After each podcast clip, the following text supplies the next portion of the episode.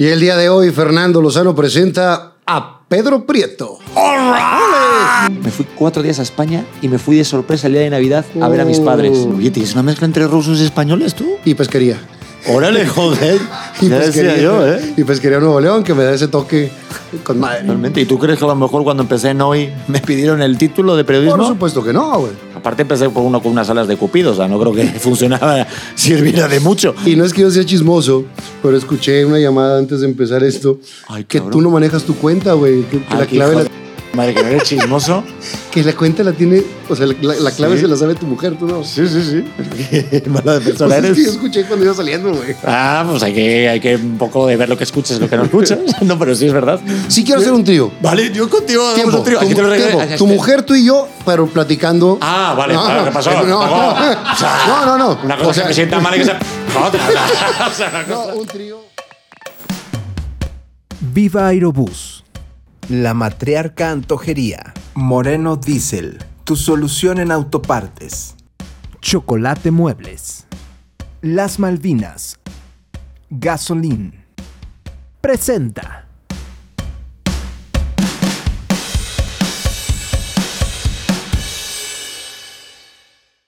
Y el día de hoy, Fernando Lozano presenta a Pedro Prieto. Güey, ¿qué después pasó? de cuánto tiempo que hemos que, que, que si sí, que si no, por fin pudimos coordinar. No me puedo creer que estoy en esta mesa. No puedo creer que esté oliendo este tapete. No, de verdad, muchas gracias por invitarme y por la paciencia. Hoy estuvo complicado el- los Aparte, retrasos de los después de que nos la pelamos para poner una fecha, Sí, hoy. llegas retrasos por neblina en el aeropuerto, eh, un pedo. Nada. Pe- Pero bueno, ya Tuvimos que aquí. pedir arroz chino, güey, para poder comer aquí rápido. O sea, gracias por la paciencia, gracias por venir a buscarme. El único, algo. la única bronca es que va a durar menos. Ah, sí. Sí, o sea, pues porque tienes que ir a jalar también, güey. Ah, eso es verdad, sí. Hay que ir a jalar a otro lado. Pero vámonos a los inicios. Naces en Madrid. Sí. Eh, ¿Cuántos hermanos? Tengo una hermana, una hermana pequeña. ¿Qué tal está? Eh, está De salud, güey, de salud. de tu puta madre. Está casada y con un De hijo. salud. Ah, vale, vale. Está lejos, está salud. muy lejos. Es la ventaja.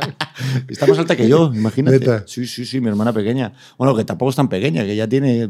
¿Cuántos años tiene? ¿Tú tienes 38? Tengo 36. 36. Un poquito, 38. ¿Tu hermana cuántos tiene? Ah, pues no tengo ni Los idea. 30, Debe estar del- 33. na- nació en el 92. Eh, ¿Qué se llama 31. un lío? 31. 31. Joder, cómo pasa el tiempo, pero bueno. Sí. Sí, muy cañón. pero nazco allá y fíjate, en el año 86. Buen año, yo creo, fíjate. El Mundial de México. Ujú, Mundial de México y viví los 90, al principio de los 2000 y mi mamá y mi papá y mi, o sea, mi, mi mamá y mi papá, pues mi padre ex militar, Ok. ahorita retirado y mi madre pues funcionaria del Estado, que es como pues secretaria, te cuenta, ¿no? Ella es funcionaria que tiene trabajo fijo y se dedica como a más más A la trabajo godín. sí, el trabajo godín de- de- del gobierno Sí. España. Mi, voy a empezar la raza porque me madrean mucho que siempre digo mi abuelo. Mi abuelo era español, eh, exiliado de la guerra civil. Ándale. Y llega aquí a México en el 39, cuando Lázaro Cárdenas deja entrar a los, a los españoles a través de Veracruz. Y entonces eh, mi, mi abuelo español de Vitoria, en Álava, se casa con una eh, rusa, hijo de rusas, nacido en Francia, y vienen para acá. Y, y ahí está también, igual en algún punto, Oye, ¿tienes una mezcla entre rusos y españoles tú? y pesquería. Órale, joder.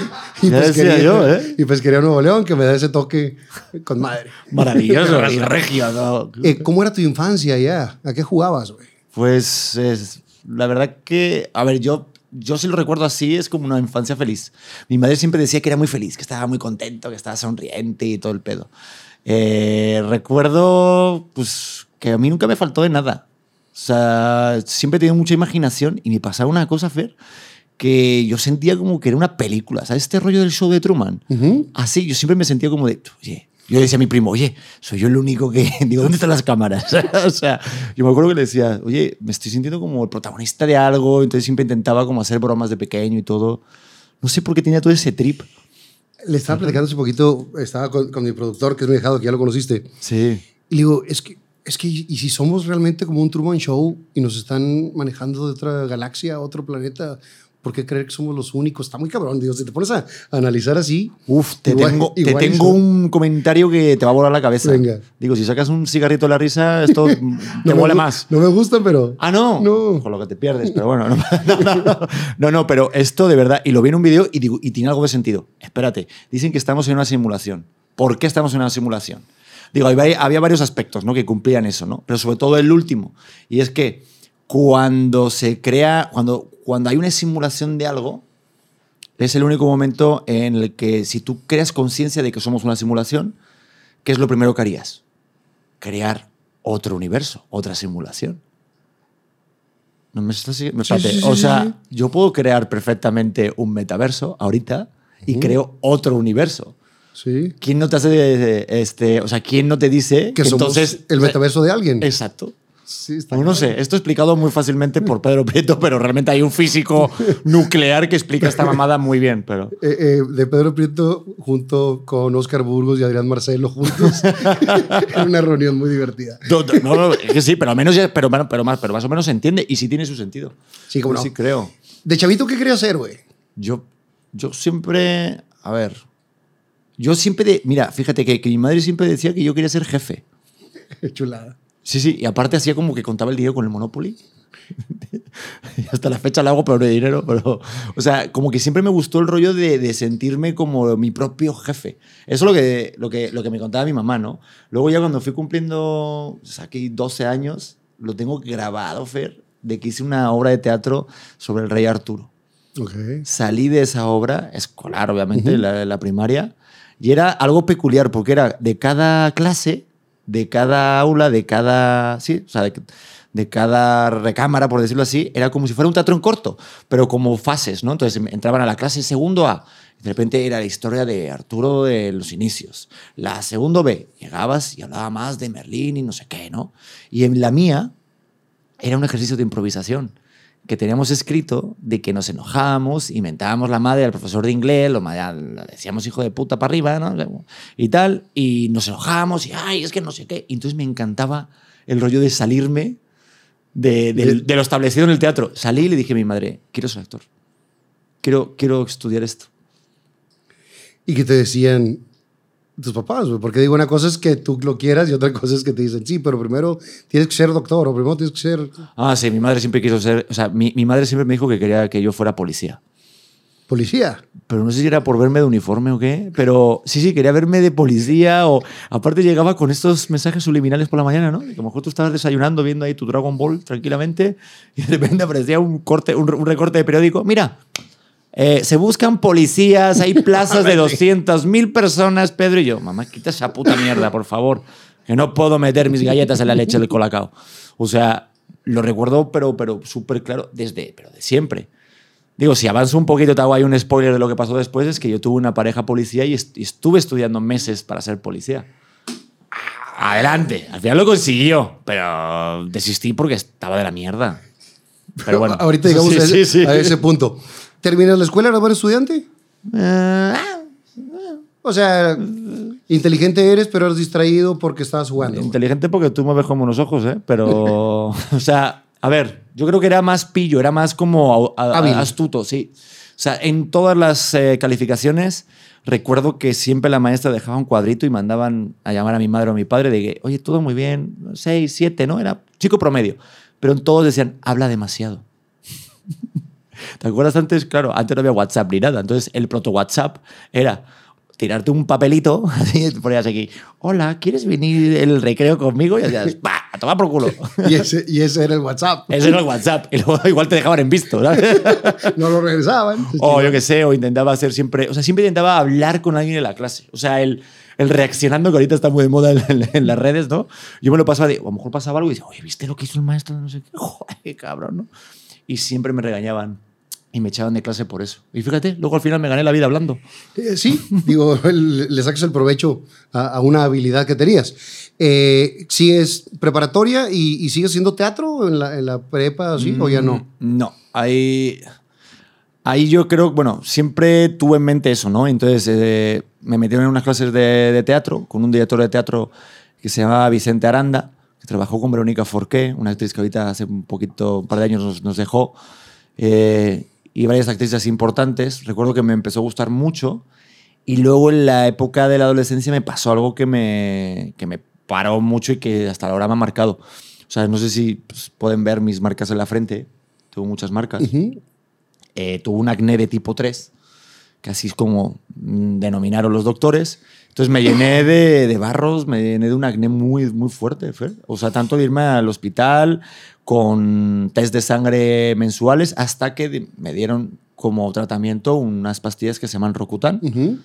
que te joden mucho el hígado, se te cae el pelo, se te descarapela la cara, te hace daño la luz solar. Que, que sí, te, sí te ayudan para el acné, pero son peligrosísimos para todo lo demás. Y que no puedes comer grasas y que no puedes. O sea, está. Ni está- alcohol y está para las mujeres ponen ahí unos estos de que No el efecto es que te puedes volver estéril. Sí. Yo de eso hasta hace muy poco, digo, porque nació mi hijo, pero yo pensé que estaba, muñe estaba como medio muñequito yo, estaba medio, medio, Sí, sí, sí. sí, que- que- medio sin balas, ¿sabes? como, como, como de esas plumas que vendían en, la- en las tiendas de bromas, que pintaban azul, pero no se despintaban. Exacto. Dices, se avienta la tinta, pero no mancha. Ah, pero no manches, exacto. Se notaba como mojadito, pero no se ve nada, ¿no? Pues igual estaba yo, sí. Eh, pero no, al final no. Eso, eso, por supuesto, Pero- que a cualquier persona le puede pegar la autoestima. Porque estás en la época donde estás formando tu carácter, Brutal. donde empiezas a ligar con las chicas y viene este eh, acné fuerte. ¿Cómo, cómo, cómo lo tomas, güey? Digo, porque tenía un pegue impresionante, ¿eh? ¿Sí? No, la verdad que no. No, pero, pero. Pero sí, ¿Sí, no. tenías, ¿Sí tenías pegue? No, no, era como el típico chico bueno que yo siempre decía, siempre se van con el malotillo, que el, el malo de la prepa, de la clase, que tienen su motillo y que fumaban y eran como los de la cadena de oro, tal, y yo apenas me daba por una de plata, o sea, nada, nada fatal. Yo nunca me nunca ligué tanto ni nada. Lo que ¿Para tener es- novicillos? ¿Sí tuviste novias? Mm, no, ¿eh? Lo que sí te tengo que decir algo. Digo, ahorita me río, ahorita ya hago esto, pero te juro que lo hice. ¿Sabes esta leyenda urbana que dicen que si te, pues te das mucho amor propio, te salen muchos más granos? Sí. O sea, que si te tocas y tal, pues estuve meses sin tocarme. Sin darme amor propio a mí mismo. Porque decían, esas, las pinillas son de agua y bla, bla, bla. Claro, es- que si te decían, era el chocolate. Ajá. Me acuerdo que decían, si tomas mucho chocolate te salen granos. Y si te tocas mucho y eres un loco, pues en esa edad tú estás ahí con pues, cada... que aparte no había Cada que internet. respiras, güey. No había internet, mirabas a la vecina del cuarto y dices, joder, Juana, ¿cómo está? ¿Sabes? O sea, pero, pero, y paré todo eso y me acuerdo que, pues yo me miraba en el espejo. O sea, tengo tres fotos de ese momento. O sea, solo tres fotos de esa etapa de mi vida. Fue un año de mi vida. Y, y me acuerdo recordar cuando mi padre tomó esa foto, pues estaba sentado en el sofá, estaba con mi familia, y claro, el rollo de, de sentirte diferente. Claro, fíjate, después de lo que ha pasado en mi vida, ¿no? que me dedico a la tele, que luego fui modelo, he hecho comerciales y tal, nunca pensé que el físico eh, iba a pegarme tanto mi autoestima, porque yo no me miraba en el espejo, yo no quería salir de la casa. Saqué muy buenas notas ese año, pero en la prepa viví mucho bullying. Y hasta por maestros, me acuerdo comentarios que me dejaban... Porque yo me llegué a poner hasta pañuelo. Yo, o sea, yo me dejaba el pelo largo para que me tapara que toda la cara. Y eso, y mirar para abajo todo el rato. Y aunque no tuve tantas novias, sí no Sí te pegaba en, en el quererte acercar. Sí, no, no me acercaba a nadie. Y cuando alguien me trataba así medio normal, era como. Yo sentía que a lo mejor sentía lástima por mí, ¿no? El no mirarte al espejo y no reconocerte es brutal. Es, el no quererte es brutal. Ahora, viéndolo a distancia, ya con la madurez que tienes ahora, con lo que has vivido, con todo esto, eh, ¿crees que realmente importa el físico? Yo creo que no. Porque yo con 14 años que me pasó, 14, 15, yo siempre me estaba preguntando el por qué no. Y yo decía, ¿por qué a mí? ¿Por qué a mí? Si, no, si soy una persona buena, ¿no? O sea, yo intentaba buscar, buscar esa justificación y cambié el por qué para el para qué. ¿Y, cre- y qué encontraste? Y yo pues decía, esto me va a servir para algo y es temporal. O sea, eso me ayudó mucho. O sea, porque una cosa que es que tengas dolor. Ujú. Y de- os- creo que alguien dijo, ¿no? Que el, que el dolor es totalmente imprescindible y siempre vamos a, ser- vamos a sentir dolor. Pero sufrir no. Es opcional. Entonces yo no tenía, pues, ya estaba sufriendo, pero porque yo también lo estaba permitiendo. Entonces cuando cambié eso y sabía que, se, que tenía remedio, ¿sabes? Entonces pues lo, lo, utilicé para justo eso, ver más allá. Porque con 14, 15 años a la adolescencia, preadolescencia, pues claro que das mucha, mucha importancia al físico de cómo te ves, al chico guapo, al chico popular, al, al- ¿no? al que tiene lentes, al que tiene los, los fierros, no sé. Y de repente pues dices, pues no, es que eso no, eso no es importante, importa más otra cosa que tengas aquí, que Lo es que el alma adentro, claro. Y, y si vas cultivando eso, de chavitos no lo entendemos. Nah, no entiendo ya de grandes, nada. ahorita si se me ve la lonja y se me ve la panza, la neta digo, pues, pues así estoy, güey. ¿Cuál es el pedo? Y no? te digo más, hasta de mayor también de repente se nos va un poquito y se nos bota. De que a veces dejamos que, que nos dirija un poquito más la, como cómo nos sentimos del cuerpo, porque es importante el quererse, ¿no? Sí, claro. Pero sobre todo parte de la aceptación. O sea, entonces cuando yo empecé a aceptar y empecé a reírme eso de mí mismo, puta, Cambió todo. no mames, te vuelves invencible. Es que te vuelves invencible. Y ya pues... eh, Pasa esa etapa de tu vida. pero lo tengo siempre presente porque ya te digo, como la medicina te descarapela y, te de- y, me- y yo me rascaba mucho, tengo unas marcas muy profundas. Me he hecho un montón de tratamientos y tal. Y hasta, te digo de verdad, yo creo que cuando me conociste por ahí, bueno, sí tenía el pelo largo. Yo creo que ¿Sí? sí tenía el pelo largo. O sea, no hasta hace muy poco relativamente me aventé, Lo a, has cort- aventado. me aventé a cortarme el pelo corto.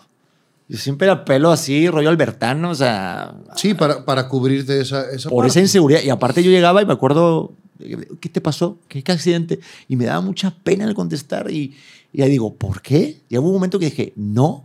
Y ahí está, siempre que, que cuento mi historia o me preguntan, lo suelto porque hay muchos chavos que luego están pasando por Y eso. sobre todo eso, ¿no? Porque hay mucha, mucha raza que sucede lo, lo mismo y, y que se encierra en que no ven una salida. Hay muchas salidas y la primera es aceptarte como somos, cada uno en su parte. Sí. No, y que sepan que, que- que igual, digo, es que es, es buscar un poquito como el, el lado resiliente, ¿no? De decir, oye, que esto, esto va para algo. Sí. O sea, lo que te está pasando te va a dar a ti una enseñanza de algo. Y estar en el otro lado, porque yo siempre he sido muy extrovertido. Te digo, que me decían en la primaria que yo hablaba mucho. ¿no? Pero ese año sí te, sí te no mames. hacia atrás. Cuatro amigos contado. Te das cuenta también de quiénes son buenos amigos, quiénes son los que te quedan contigo los las que van a tu casa a verte ajá. ajá, y los que no. Y los que están contigo por el interés de algún tipo, ¿no? Y pues nada, me volví ahí un poco nerd ese año, saqué muy buenas notas. Me volví un friki, empecé. Claro, ahí no existía el copyright, ¿no? ¿Tú te acuerdas del Blockbuster? ¿Te acuerdas del Blockbuster o no? Así, ¿no? De estos videoclubs. Cuando ibas. Sí, sí, sí, sí, sí, Eh, Blockbuster. Oh, perdón, Blockbuster.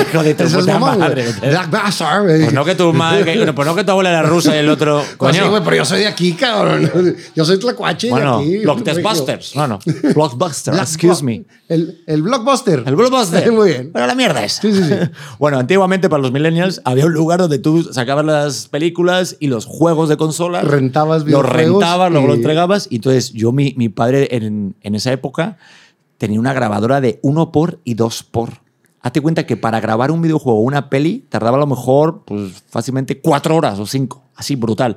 Entonces, en mi, esa etapa tan, tan nerd, ¿no? De estar tanto metido en casa, pues tenía la PlayStation y me dediqué a ser un vendedor de copias piratas de Pirata. videojuegos, güey. Ok.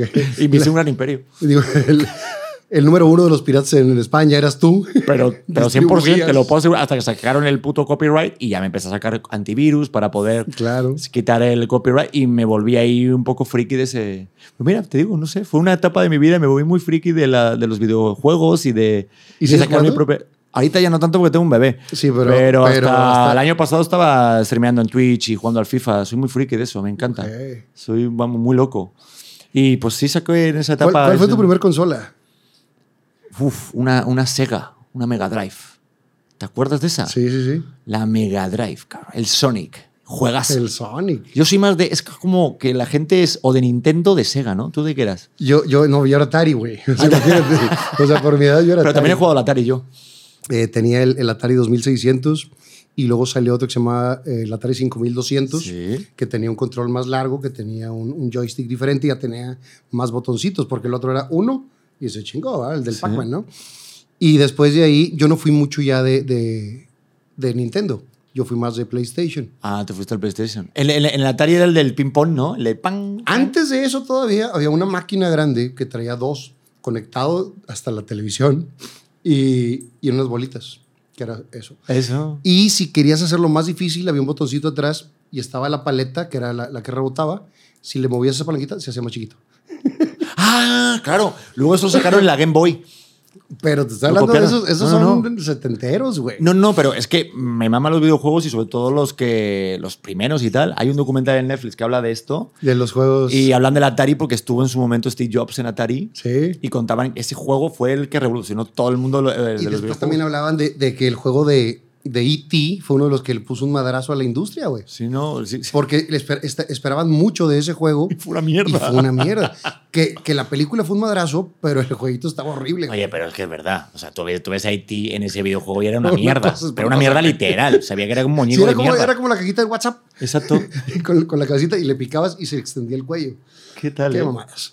Bueno, eh, dentro de, lo- que estamos platicando de, de los juegos, ¿qué jugabas? ¿Qué, qué game? Qué, Ah, yo ¿Sonic? luego- sí, Sonic, tal, em, pues todo lo que salían así de Disney, me gustaba mucho el Aladdin, Rey León, y recuerdo que luego ya empezó la PlayStation 1 y ahí donde, donde te digo que sacaba muchos para copiar, ¿no? Juegos y tal, y pues siempre, ¿no? ¿qué, qué podía jugar? Pues sobre todo los juegos de fútbol me gustaban mucho y los de miedo, Resident Evil. Uf, Pero, pero mamaba. ¿eras más de, de FIFA o de Pro Evolution?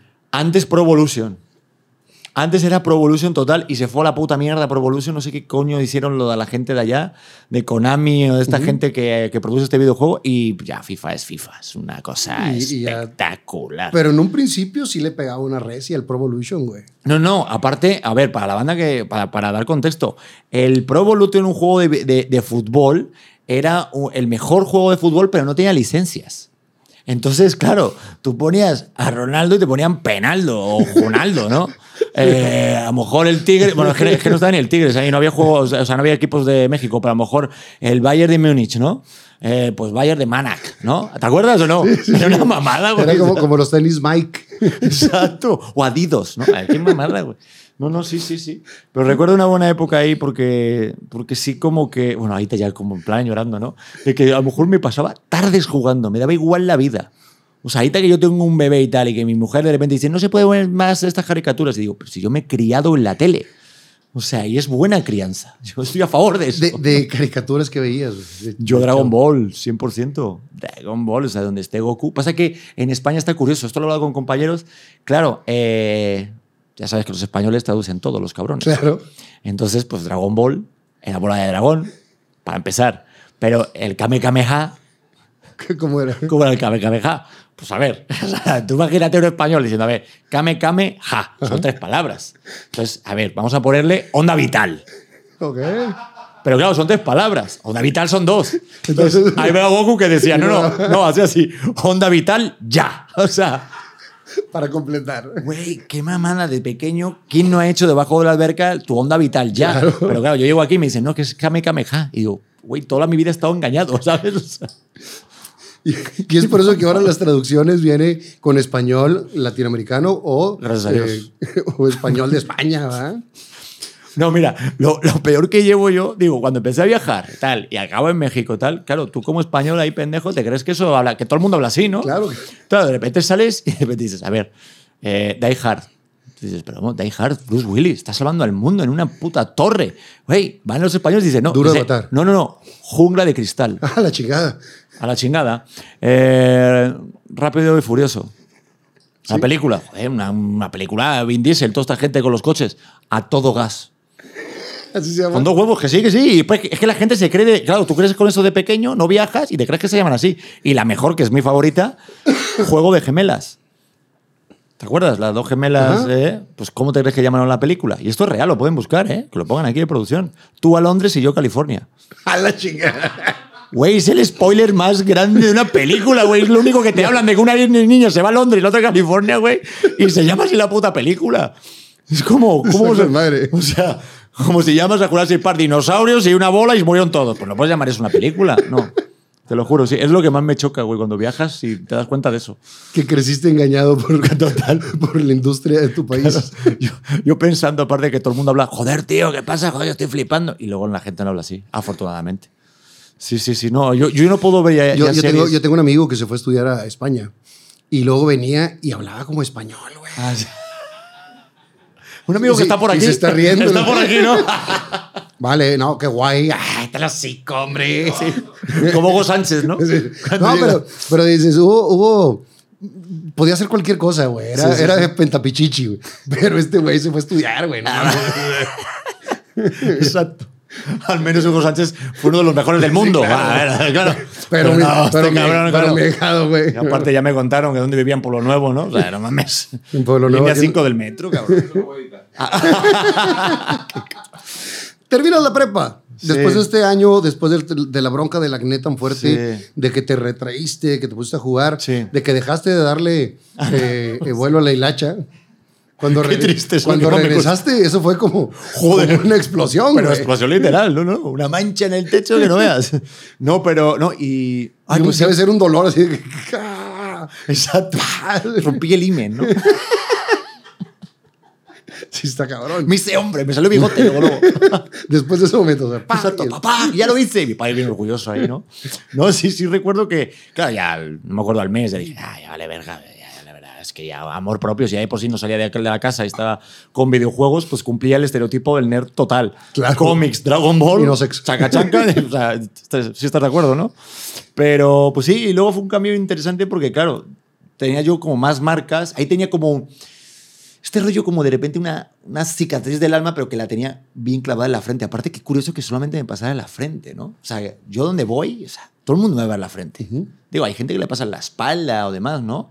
Y no, no, yo era muy visible. Entonces, allá donde fuera, también fue un proceso de reconstruir quién es Pedro. Porque la- en la preadolescencia estás construyendo tu identidad de quién eres, ¿no? Totalmente. Y sobre todo que ahorita, con, o sea, como mirando para atrás un poco, tuve mucha suerte, Fer, de juntarme con buenos amigos. Qué importante es juntarte con gente que, que, que- con amigos que, que tengan una, una vida saludable y que no con malas amistades ni nada. Y pues me hice, tengo un, vamos, el que es hasta la fecha mi mejor amigo de esa época sobre todo, que es un exjugador del Real Madrid, tal, un tipo deportista, un tipo así, pues, buen estudiante, tal. Entonces, ese círculo de amigos a mí me ayudó mucho al irme por el buen camino. Claro, porque esa misma etapa te toca, te toca un maderazo así y con, con amistades malas. te vas a la mierda. vas a- claro. Y si estuve a puntito ahí de irme por ahí, jijiji, pero no, pues claro, ves a gente que están. Claro, empiezas a beber, empiezas a, a salir, empiezas a. Pues esa, esa parte, ¿no? Es la, la parte natural de cuando empiezas el desmadre, ¿no? De, de- de chavitos, pero no tienes que tomar el camino, o te vas al bueno o te vas al malo. Sí. Y fíjate que hoy, que justo es el cumpleaños de mi mamá, Fer, eh, qué importante es el sentar las bases y que te sienten las bases tus padres, porque ahí afuera es el mundo y contra ti. Y Pero- tú tomas las decisiones, pero, pero las tomas de acuerdo a tu experiencia. Qué cabrón, sí. Y que te enseñen qué es lo bueno y qué es lo malo. Digo, yo, yo, yo ahora que voy a ser, bueno, que soy papá, pero que voy a ser papá de un preadolescente o un adolescente, me va a tocar el sí claramente decirle, esto es lo que está bien y esto es lo que está mal esto es lo que produce el bien. O sea, enseñarle y dejarlo bien y ya luego que cada uno tome sus decisiones y digo, jue, a veces uno dice, pues he tenido suerte y tal, pero pues también tiene mucho que ver los consejos que siempre salía antes de, por la puerta de mi, de mi casa y mi mamá me decía, hijo, no hagas a los demás lo que no te gustaría que te hicieran a ti. O yo decía, mira mamá, mira, estuve entrenando en el gym y saqué estos abdominales. Me decía, hijo, eso no importa. Lo más importante es lo de acá. Y el corazón, Todo esto se claro. cae. Y, o sea, esas cosas, y parece que son tonterías y te las van metiendo así como un Inception. Y en algún momento de tu vida, eh, ahora que eres papá, vas a entender muchísimas de las cosas que, que durante años te estuvieron diciendo, güey. No mames. Ah, Lo, lo primero que, que hice cuando me pasó un episodio un poco complicado con mi hijo, Moreno Diesel, líderes en la comercialización de refacciones para diésel y gasolina. Con más de 20 años de experiencia que nos respaldan, además contamos con el apoyo de las mejores marcas nacionales e internacionales. Contamos con 35 sucursales en las principales ciudades de todo México para estar cerca de tus necesidades y de esta manera ofrecerte un excelente servicio, así como los mejores precios del mercado. Nos gusta tener relaciones a largo plazo con todos nuestros clientes y mantener una relación profesional y cercana, siempre enfocados en la atención y rapidez. Nuestro número de contacto 81 96 89 7200 con 30 líneas disponibles y nuestro correo electrónico emoreno@morenodiesel.com. También nos puedes visitar en www.morenodiesel.mx. Moreno Diesel, tu solución en autopartes.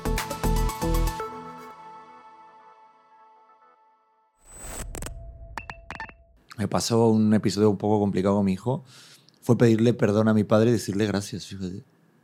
Está cabrón eso, ¿eh? Está cabrón. Está muy cabrón. Porque, uf, Sí, te dio un maderazo. Uf. Es que mi, mi, mi, mi hijo, eh, con cinco meses o así, tuvimos que ir al hospital. Estábamos en Querétaro y subía la calentura, subía la calentura, no la bajaba, no la bajaba. Era el día pues, las fiestas patrias, todo estaba cerrado y nuestro pediatra estaba fuera de la ciudad, ¿no? Fue un desmadre. Llegas a un hospital y le intentan poner una sonda y no le encuentran la vena al bebé y, y una vez y dos, y ves un bebé llorando y ves llorando y le ves la cara y dices, joder, lo que, tienen, lo que han tenido que pasar nuestros padres que no sabemos como hijos, porque yo está cagado de miedo. Y, y eso es con toda la tecnología y todo lo que ha avanzado y todo lo que se ha descubierto. Imagínate antes, con más carencias, está muy cabrón. Sí la pasaron duro. Y con la experiencia también de los papás de nuestros papás. Porque yo siento que la generación, cada una es responsable justo de, de eso, ¿no? De cómo va a salir la siguiente. Y pues yo, si me pongo a la altura de mi padre, pues me lo ha dejado muy difícil. Porque pues, a mí nunca me faltó de nada. Yo estudié lo que he querido. Yo, claro, en alguna forma, o sea, a lo mejor no te dio el, el tenis más caro, pero no te dio el tenis más barato. Y eso es, Comida siempre hubo. siempre hubo. Y, Y tiene una mamá Navidad y... y una mamá chingona y la mamá pues eh, fue mi papá también el que la estuvo conquistando, ¿no? O sea, son muchas cosas que, que das por hecho como, co- por hijo, que ahorita estoy en esa fase de que siempre, no sé, como hijo estás en la posición de que me den, que me den, a mí, yo soy hijo, dame, dame, dame, dame. Y tú nunca estás diciendo, oye, pues si mi padre, o sea, Y ahora te van cayendo muchos 20, güey. no mames, está muy cabrón este viaje. Y empieza a conocer también lo que es el verdadero miedo. Porque antes, pues, el de te vale madre el mundo, te cambiaste de país, te cambias de trabajo, pero ahora sí es tu responsabilidad, tu hijo, con tu mujer, y ahí sí piensas mucho más las cosas para todo, güey. Mira, ahorita se me fueron 10 días a Las Vegas con mis suegros y despedirme hoy de él en el aeropuerto es brutal. Toca fibra, ¿eh? Toca fibra. Está cabrón. Entonces tú imagínate mi padre que en su momento le tocó irse a, a Bosnia cuando estaba a lo mejor la guerra, que ellos- él se fue con la- los cascos azules de la ONU para la parte como más de logística, de reconstrucción y tal, ¿no? Entonces, Hazte cuenta que en esa época pues estaban, la- como pasó ahorita, como está pasando desgraciadamente en Ucrania, ¿no? Esa independencia de Bosnia y Herzegovina. Ujú. Y yo, claro, yo no entendía por qué mi papá se tenía que ir. Yo no, como niño no entiendes. Y aparte no había internet. Mi madre veía los noticieros y al final del noticiero salían los nombres de los militares que habían muerto. Ay, cabrón. Y yo eso me acuerdo, de esconderme y verlo. Y me acuerdo cuando vino mi padre después de seis meses o ocho meses, yo tenía una hermana pequeña y en ese momento mi hermana no reconocía a mi padre. Y mi- tú imagínate como padre que llegues y que no te reconozca a tu hija. Oye, una Debe- barba debe ser enorme. un madrazo. No mames. Es brutal. Y ahora... Y que finalmente todo eso lo hizo por amor y por tenerlos a ustedes lo mejor posible, güey. Es que le pagaban el doble o el triple. Y ahí eso dio para comprar la casa. O sea, pero no lo entiendes. Es que como hijo no entiendes muchas cosas. Y no sé, digo, no sé si te pasó a ti también, pero como que siento que la figura paterna de repente, digo, porque también biológicamente la mamá te tiene que amamantar. Sí. Bueno, hay más, ahorita más opciones, estamos de acuerdo. Pero es cierto que la mamá es como que tiene ese apego y esa. El, modelo tradicional, eh, estamos mejor en las manos de la mamá. O sea, yo, mi madre es mi. Creo que a todos es nuestra mamá, ¿no? Sí, es el primer lazo, el primer amor, es el primer todo. Y el papá tiene más fácil biológicamente en cuanto a físico, porque claro, es un golpe emocional, físico, el parto, el embarazo, todo para la mujer y la recuperación. El papá, los hombres, Sí, nace tu bebé eh, lo haces y y, estás- y después lo haces y luego lo ves. y te vas luego, luego, pues a... Pero no tienes ese proceso No tienes. donde van cambiando para ellas las hormonas, donde va creciendo una, una vida dentro de ellas. Y dices, ay, cabrón. Exacto. Y para ti nomás el pum, aquí está. Claro, está ahí. Entonces, el papá, ¿qué hace? Un chip es, voy a trabajar, voy a producir, voy a que no le falte nada a mi a partir la familia. madre para que no le falte Y nada. tú como hijo, quiero que esté mi padre aquí. ¿Sabes? O sea, no, es- está cabrón. Esa, esa etapa de mi vida, ahorita, fíjate, hablando de esto, por, por- o sea, por eso yo creo que acepté también estar aquí, porque si hay contigo se puede hablar de estas cosas, la neta. Y, y está bueno el de repente recordar para, sobre todo porque a veces nos enojamos por pendejadas. Sí, pero eso también lo único que te lo da es el tiempo, güey. Porque de, de chavitos, pues no tenemos esa madurez, no tenemos esa... Te sientes el, el dueño del mundo, que tú te la sabes más que tu papá, güey. Sí. Y tu papá también lo que se le tuvo que haber pelado cuando le dijiste, me voy de, de- de España, güey. Quiero perseguir mi sueño. Tampoco es fácil para ellos. Nada, sobre todo para, la- para mi mamá. No, y cada vez que me despido de ellos en el aeropuerto, ¿sabes qué? Es que es muy difícil, porque cuando... Y parte hoy, que por ejemplo, de que te digo que cumple 60 años mi madre, son 10 años pidiéndome cumpleaños. Son 10 años de perderme momentos. Sí puedo ir una vez o dos al año, pero ¿qué cantidad de momentos hay eh, diarios tontos de comprar el pan, ver un programa de televisión, ver una película o celebrar el santo o el cumpleaños de un familiar. Me los, me Pero los cuando pierdo. estabas allá, ¿lo apreciabas igual? Eh, no. O sea, cuando estaba allá, yo, sobre todo de adolescente, Claro. ponía excusas de, ay, ¿qué ir el domingo a casa de los tíos? No mames, estoy enfermo, tengo que estudiar. Y a lo mejor no estudiaba nada. Y pff, claro, la vida luego te da estas enseñanzas, ¿no? Y ya llevo 10 años aquí en México, por ejemplo, pero salí hace ya 12 de mi casa y pues he regresado muy pocas veces, contadas.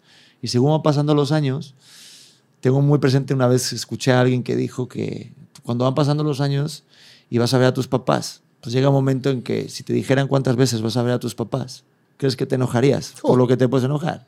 Claro que no. No sé. Mi papá murió cuando yo tenía 20 años. Iba a cumplir 21. Y, y mi mamá murió eh, en el 2014. Yo tenía 39 años. Y, y muchas veces prefieres ir con los amigos o tengo chamba o esto. Y hasta que no los tienes te das cuenta de los madrazos. Yo ahorita, cuando algún amigo, alguna amiga se queja de sus papás, le digo, yo quisiera tenerlo aunque me estuviera regañando todo el día aunque se pusieran ese mi mamá, porque las mamás siempre van a tener esa parte maternal de ya comiste, mamá, tengo 39 años, mamá, no, tú vives en otra, en otra ciudad, yo vivo acá, Eh, durante todo el día no sabes qué pasó con mi vida, o sea, y, y todavía me preguntas, ¿y ya comiste y te estás portando bien y no sé qué, y cuídate, porque nunca dejan de, tener ese amor de, de mamás, que no lo entiendes hasta que se van y dices, puta, yo quisiera que la tuviera aquí cinco minutos, para, aunque me estuviera regañando aunque me estuviera diciendo eh, lo mismo de siempre, porque también las mamás empiezan también a repetir las mismas cosas siempre y uno se desespera. Pero lo quisiera, aunque fueran cinco minutos, cabrón. Totalmente. Entonces le digo a todos, a todos mis amigos, güey, si lo tienes, aprovechalo.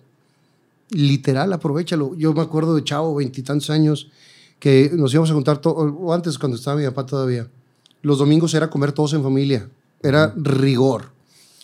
Y a lo mejor me invitaban a un rancho me invitaron a una carne asada, yo me quería ir con los amigos, porque quieres irte al pedo. Y ahorita digo, puta, hubiera querido tener más momentos de esos mil veces. Está cabrón. Yo también tengo los domingos. Es que siento que, que ¡fua!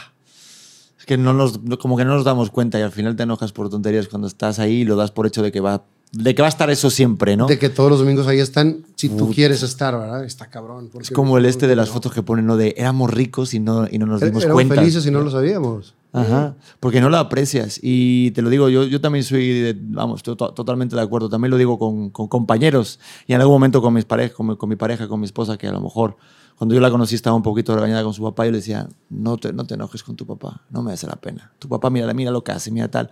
Y le dio sentido y eso ayuda, ayuda porque... ¿Qué no, dices? A lo mejor sí pudieron haberla cagado en algunas cosas los padres, pero cada quien hace lo mejor que puede con lo que sabe en ese momento. Huevo. Porque también a lo mejor en ese momento no tenían esa madurez como padres o cualquier cosa, pero nadie lo hace para chingar, güey.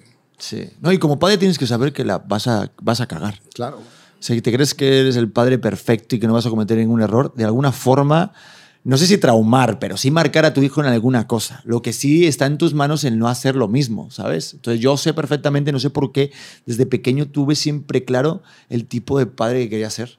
Se lo dije hace nada a mi mujer, hace una semana. Digo, es que gracias, porque te lo juro, yo me tengo momentos con mi hijo que yo le miro la cara, le digo, joder, ¿qué, ¿cuántos años he tenido eh, eh, este pensamiento de conocerte? porque tenía muchas ganas de lo que yo me hubiera gustado, que me hubieran dado, o de la manera que hubiera querido que, fuera esa figura paterna, me gust- ahora, ahora lo quiero ser. Y lo soy gracias a que me han dado todas las herramientas para estar donde estoy. Pero es que me mama todo eso, ¿sabes? Y, joder, está muy complicado. Digo, ahorita que decías de lo de los viajes y tal, fue, es- es- yo, yo no sé por qué, Fer, hoy, hoy, hoy que, que la felicité justo volando antes de volar, digo, qué fuerte está algo dentro de mí que aunque sienta tanta lástima, tanta cosa de, joder, es que está muy lejos y me estoy perdiendo momentos, pero es que soy muy feliz. O sea, es que yo me subo en un escenario, yo hago un programa, yo estoy aquí contigo hablando con esto y me mama Sí disfrutas hacer lo que haces. mucho. Y lo que he conseguido y, aquí en y- México. y es te ha tocado hacerlo en este país, güey. Y así fue, el, y así fue el destino. Terminas la prepa, ¿qué estudias? Estudié periodismo. Eh, Periodismo, sí, en la universidad. eh, Porque intenté hacer económicas, tal, porque me iba bien por eso, pero al año dije, la mierda, esto no es lo mismo. O sea, esto- no voy a dedicarme a estar en un banco, no me sentía feliz. Y estudié periodismo. Que aquí te da mi comentario, no sé si aquí tu ahijado me va a dejar mentir, porque creo que también estudió algo parecido, pero es que pues me la podía haber ahorrado la carrera, la verdad. o sea, menuda mamada. Perdón, ¿eh? A menos, yo, yo lo digo en donde yo lo estudié y como yo lo estudié. No estoy hablando de otras universidades ni las carreras eh, de periodismo y comunicación en todo el mundo. Yo creo que en general, todas las carreras, la, la- fuerza básica, lo- los conocimientos, te lo da nada más la teoría. Todo te lo da la práctica. Totalmente. Eh, estamos de acuerdo que en esta ciudad el, el comunicador más importante es arquitecto, güey. Que es el Arqui Benavides. Totalmente. Tiene 60 años de, de periodismo, tiene toda la vida y es arquitecto. Pero siempre eh, el estudio te va a dar una base. Más la calle es la que te da el colmillo, güey. Totalmente. ¿Y tú crees que a lo mejor cuando empecé en hoy me pidieron el título de periodismo? Por supuesto que no, güey. Aparte empecé por uno con unas alas de cupido, o sea, no creo que funcionara, sirviera de mucho. Pero Sí, o sea, así hubieras estudiado literatura inglesa, hubieras salido en pelotas con, un, con unas alitas, güey. Eh, cállate y sácate la verga. Porque tenías cuadritos, güey. o sea. Exacto, sácate la- Pero es verdad. Entonces digo, a ver, con esto no estamos queriendo decir que no estudien. No, no, chavos. al contrario. Porque Siempre hay que prepararse de todo. hay que Porque preparar- también, una cosa es subirte al escenario eh, como actor y repetir un diálogo, a otra cosa es haber estudiado y tener las bases y saber qué hacer en, cualquier- en cualquiera de las cosas. Totalmente. Pero no el vender, que sí es verdad que a mí la carrera en esos seis años que lo terminé, porque me tomé un año sabático. Entonces fue, el peor fue tuyo, ¿no? La carrera. No, pero es que estuve medio pendejillo, porque estas cosas, ahí tuve mi, mi- mi primera novia, entonces me acuerdo que este rollo de te deja, no sé qué, tú joder, la vida no es para nada, y me quedaban pocas asignaturas, po- tal, y, año sabático, estoy, estoy en depresión. Déjenme, no me entienden. ¿Cu- ¿Cuánto duraste con esa novia? Mm, como dos, tres años yo creo. Fue mi primera novia y me sacaba como ocho años, fíjate. O sea, era más grande que tú. Sí, sí, yo como Becky G me gustaban mayores. Ok. ¿Tú tenías qué edad, güey? Yo tengo 36. No, en- en ese Ah, momento. En ese momento eran, pues yo creo, era. Ay, te cuento una cosa. pues era. Igual esto es denunciable. Yo tenía 18 recién cumplidos, yo creo, o 19. Ay, Porque, a ver, yo tenía. Sí, ya, ya, ya, ya, ya, ya hacía cositas. No, pues no hacía cositas. ¿No hacía cositas? ¿Dos años? ¿Anduviste dos años con ella y no hubo cositas? Ah, no, sí. o sea, Ah, ah, ah. Pero te tengo que decir que prácticamente. O sea, yo fui el último que perdí mi florecita en el grupo. Neta. Con 22 años así. Sí, sí. Hasta sí. los 22. Luego ya recuperé el tiempo perdido, pero. Sí, sí, te emparejaste, pero Sí, pero sí, sí. sí, sí, te tardaste, güey. Pero muchísimo. Hasta yo me acuerdo que en el grupo de amigos, el, el chico más feo, ¿sabes? O sea, que le teníamos guardado en nuestro teléfono como nuestro amigo Sinfo. Se llama Sinfo. Y ahí sabes que en España se dice sin follar, ¿no? Entonces. Oye, que te llama tu amigo Sinfo. Así te lo juro, ¿eh? Y nos llama, ah, y se llama Javi, no sean cabrones, tal. Y Javi rompió su este y se cogió. Bueno, ahí tuvo sus cositas. Y yo fui el último. Y me acordaré toda mi vida. ¿Con quién? Sí, pues claro, es que te vas a acordar. Sí, sí, y, de lo que, y lo que me costó. No, no, no, no, no, no fue No, no, no, no, no, esto es mentira. Pero sí, a los 20... No, no, sí, sí. ¿Dos? O sea, antes justo de mi primera novia, pues tuve eso, sí, pero como que me vino ese flashback de, de que... Digo, pero, en la práctica traías como 10 Ah, no, novias, eso, olvídate. No, no, no, no. En la práctica ya traías muchas pinche novias. bíceps que traía era una cosa como Johnny Bravo, no, no. Pero, pero luego la. Pero eso es también como la vida. O sea, también te tengo que decir, una cosa es como tú lo tengas en tu mente, pero luego a la hora de la hora. Sí o sea, cambia. ah, ¿Sabes lo que me pasó? Que la primera vez que lo hice, que lo hice con una chica que conocí y tal, que no era la mi primera novia ni nada, un amigo mío, José Ramón, me dijo: Pedro, mira, tengo una estrategia. Pues yo, claro, yo te- lo primero que te tienes como preocupación de hombre, ¿qué es? Que no se te levante o que no dures. Sí. ¿Estás de acuerdo? Es así. Me dijo, mira, el truco es te hagas una Una antes. paja, una paja pa- antes. Una, claro, una paja, una chaquetilla antes para que luego dures más y ya no te diga nada y no se note que es la primera vez que lo haces. Entonces llego a casa y digo, vamos a ver, si me hago una y duro más, si Me hago me hago dos. Uy, Fer, te lo juro por mi madre, me hice dos. Claro, no había internet ni nada, era pura imaginación. Entonces yo ahí imaginándome ahí, ¿no? Todo ese rollo. De repente voy y tal, aparte una jefasa, ¿eh? También me sacaba como 5 o 6 años. íbamos a tomar algo, pero ella me dijo, no, no, mira, tengo la ropa sucia del trabajo, mejor acompáñame a mi casa y lo dejo ahí. Y yo, "Mm, vaya, vaya. Tal, cerró la puerta y nos fuimos a tomar nada. Y de repente, pum, pum, y eso está más muerto que no te digo quién. Como un cagaguate, además. No, no, no. Horrible, cabrón. Horrible. Y tuve que mentir sobre mi edad. Me acordé de toda mi vida en ese momento. Y nada, pues. nada. No, no se levantaba el hormiguero. Luego creo que algo, pero nunca, nunca solté mi esencia ni nada. Y entonces se fue como diciendo, joder, madre mía, qué tipo está. Debe estar muy Estaba acostumbrado". nerviosísimo, me imagino. Ah, horrible, no disfruté nada. Entonces me acuerdo que fue horrible. ¿eh? Yo aquí abriendo, yo aquí contando mi primera vez contigo, ¿eh? Me encanta. Pero esa fue mi primera esta. Y luego, claro, teniendo mi pareja, pues claro, ya empecé a experimentar todo ese rollo. Pero te tengo que decir que cuando empecé con mi primera novia, yo no sabía que era mayor que yo. O sea, yo- ella me dijo que tenía 27 y yo tenía pues 19. Yo dije, pues bueno. Ah, no, me miento. Me, me dijo que tenía 25. Y pero fíjate lo que estoy diciendo. ¿Y tú? 27, 27 me parecía súper mayor. O sea, es que me estoy haciendo un viaje cósmico. Y un día nos toca pagar algo en la mesa. Entonces dice, yo pago. Claro, pues tienes que dejar la credencial para la tarjeta de banco. Entonces lo típico, estás así que no viete. Ah, ve la foto. Y ahí viste la edad. Coño, del 77. A la mierda, no había ni muerto Franco. O sea, ¿qué me estás contando? Apenas estaba la tele color.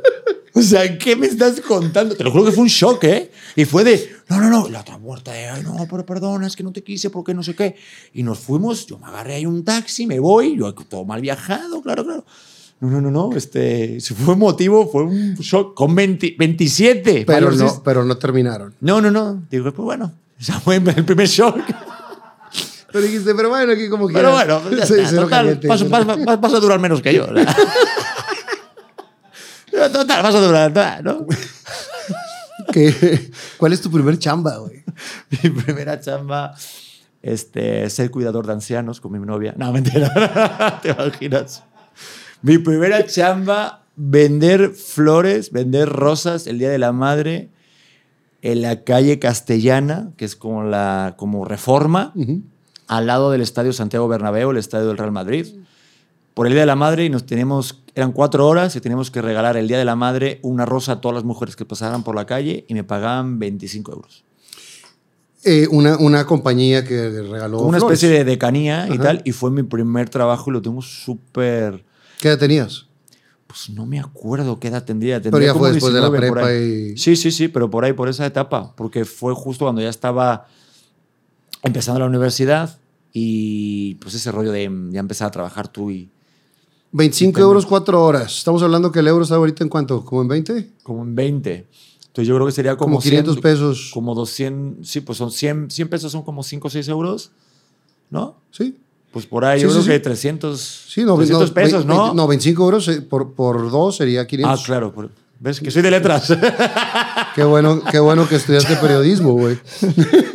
¿Ves? Te digo. Porque en el banco te hubiera faltado lana todos los días, güey. Digo, no, pero me, me sigue faltando, por eso me la cara. Y no es que yo sea chismoso, pero escuché una llamada antes de empezar esto Ay, que cabrón. tú no manejas tu cuenta, güey. Que, que Ah, la clave la de tu tiene. puta madre, que no eres chismoso. Que la cuenta la tiene. O sea, la, la clave Sí. se la sabe tu mujer, tú no. Sí, sí, sí. Qué mala de persona Pues es eres. que yo escuché cuando iba saliendo, güey. Ah, pues hay que, hay que un poco de ver lo que escuchas y lo que no escuchas. No, pero sí es verdad. Eso, y me va muy bien.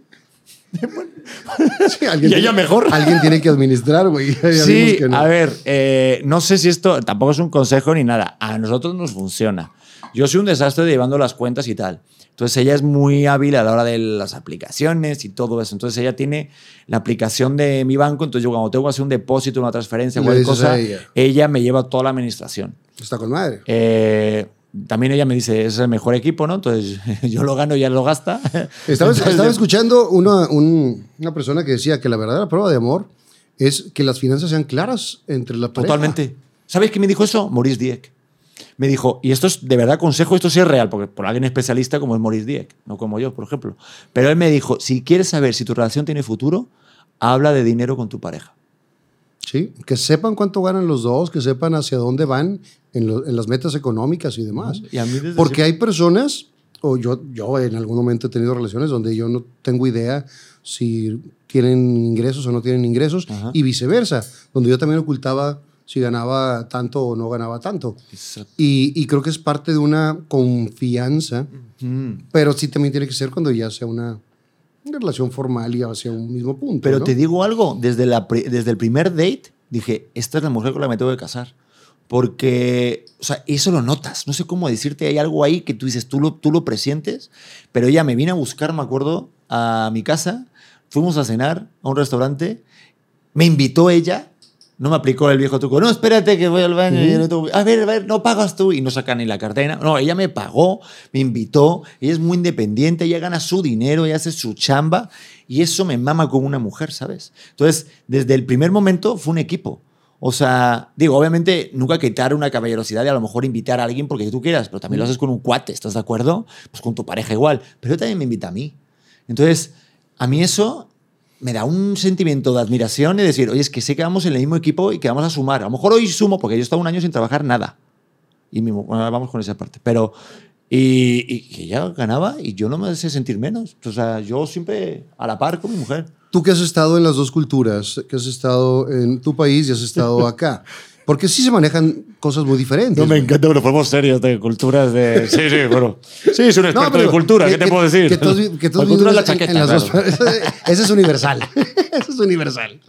Pero sí, eh, tenemos muy arraigado aquí el, eh, esa parte del, por ejemplo, yo siempre he pagado las cuentas, no me gusta que me la paguen. Pero con mi vieja sí lo hago, ¿no? Que, que cada quien, o sea, a lo mejor lo traigo y ahí te va, sin bronca. Ajá. Pero muchas veces aquí nos hace sentir inseguros o que no tienes eh, la capacidad Sí. económica para hacerlo, bla, bla, bla. ¿Sucede parecido en las dos partes o no? Pues no tanto, fíjate. Yo es que también yo me crié en una familia donde las figuras de mi, de mi mamá, mi hermana, mi abuela, mi abuela era una máquina de matar. O sea, de verdad, es, falleció hace dos años y también súper apegado con mis abuelos, porque yo viví mucho tiempo con ellos. Cuando mi padre se iba, te digo, por esos viajes de militar, pues nosotros vivíamos con mis abuelos. Entonces yo tuve la figura de mi abuela, mi, mi, mi, mi madre, ahora mi hermana, siempre de, de, de echadas para adelante, de independientes, de llevar la situación, del control, nada de sumisas. Y siempre eso, eso fue de algo, una, una tónica general, ¿no? Entonces, cuando empecé a salir con chicas y tal, era igual. Era, a lo mejor yo pagaba el boleto del cine, pero tú pagabas las palomitas. Sí, o puede- yo pago la cena y todo el boleto de estacionamiento, o viceversa, y no te hace sentir menos. Obviamente, como hombre quieres que- quedar bien, pero como una cosa que tenemos un chip de caballerosidad. Pero no puedes sentirte menos, ¿sabes? O sea, y eso lo experimenté. Aquí fue muy complicado ese chip. O sea, si hay un rol cultural de Que- género que muy cambia. cabrón. Porque me ha tocado, perdón, también leer de repente historias donde literal una chava decía, o sea, ni siquiera traía para invitarme a la cena. Y dice, espérame, pues es que tampoco es la obligación invitarte a la cena. Creo que se pueden compartir o, o se puede que tú, si estás en mejor posición, lo puedas hacer y no pasa nada. Ahí nos, donde nos vamos a eh, esa- del machismo o del feminismo eh, mal aplicado. Pero yo te digo algo, en un date, por ejemplo, en una cita, ¿quién tiene que invitar? El que, el que invita, güey. Exacto. El que invita, el que tiene la idea. No el hombre porque sí. Porque si no le estás dando un poder a alguien, porque cuando alguien invita, si yo ahora mismo te dijera, oye, te voy a invitar a comer, te toma este carro, toma, te voy a dar esta, este saco, toma, ¿qué más? Este reloj. Te estoy mandando a ti inconscientemente un chip, una inception de que ya me debes algo. Sí. Entonces eh, ejerces un control sobre el otro. Y no, no, no, no se vale. Y yo creo que las relaciones más duraderas es cuando hay un equipo en eso y no cuentas, ¿sabes? Pero que también lo tienes que sentir. A mí me ha pasado con otras parejas, no sé si, si a ti te ha pasado, Fer, que, que dices, ay, no quiero compartir tanto esto. O sea, como, no inseguro, pero no tan confiable, ¿no? Y te digo que con mi esposa nunca me pasó el rollo de esto es mío, esto es lo mío y esto es lo tuyo. No. Yo, yo he tenido altas y bajas como todos los hemos tenido en la vida y, y alguna vez le he pedido lana a la, la novia, güey, y se la pagas, güey. Como, como lo haces con cualquier compadre, ¿no? Pero si le tienes la confianza, pues mucho mejor, güey. Totalmente. Pero sí está cabrón. No, está muy cabrón, pero sí, sí recuerdo sobre todo de jovencito ese rollo y por eso empecé a trabajar.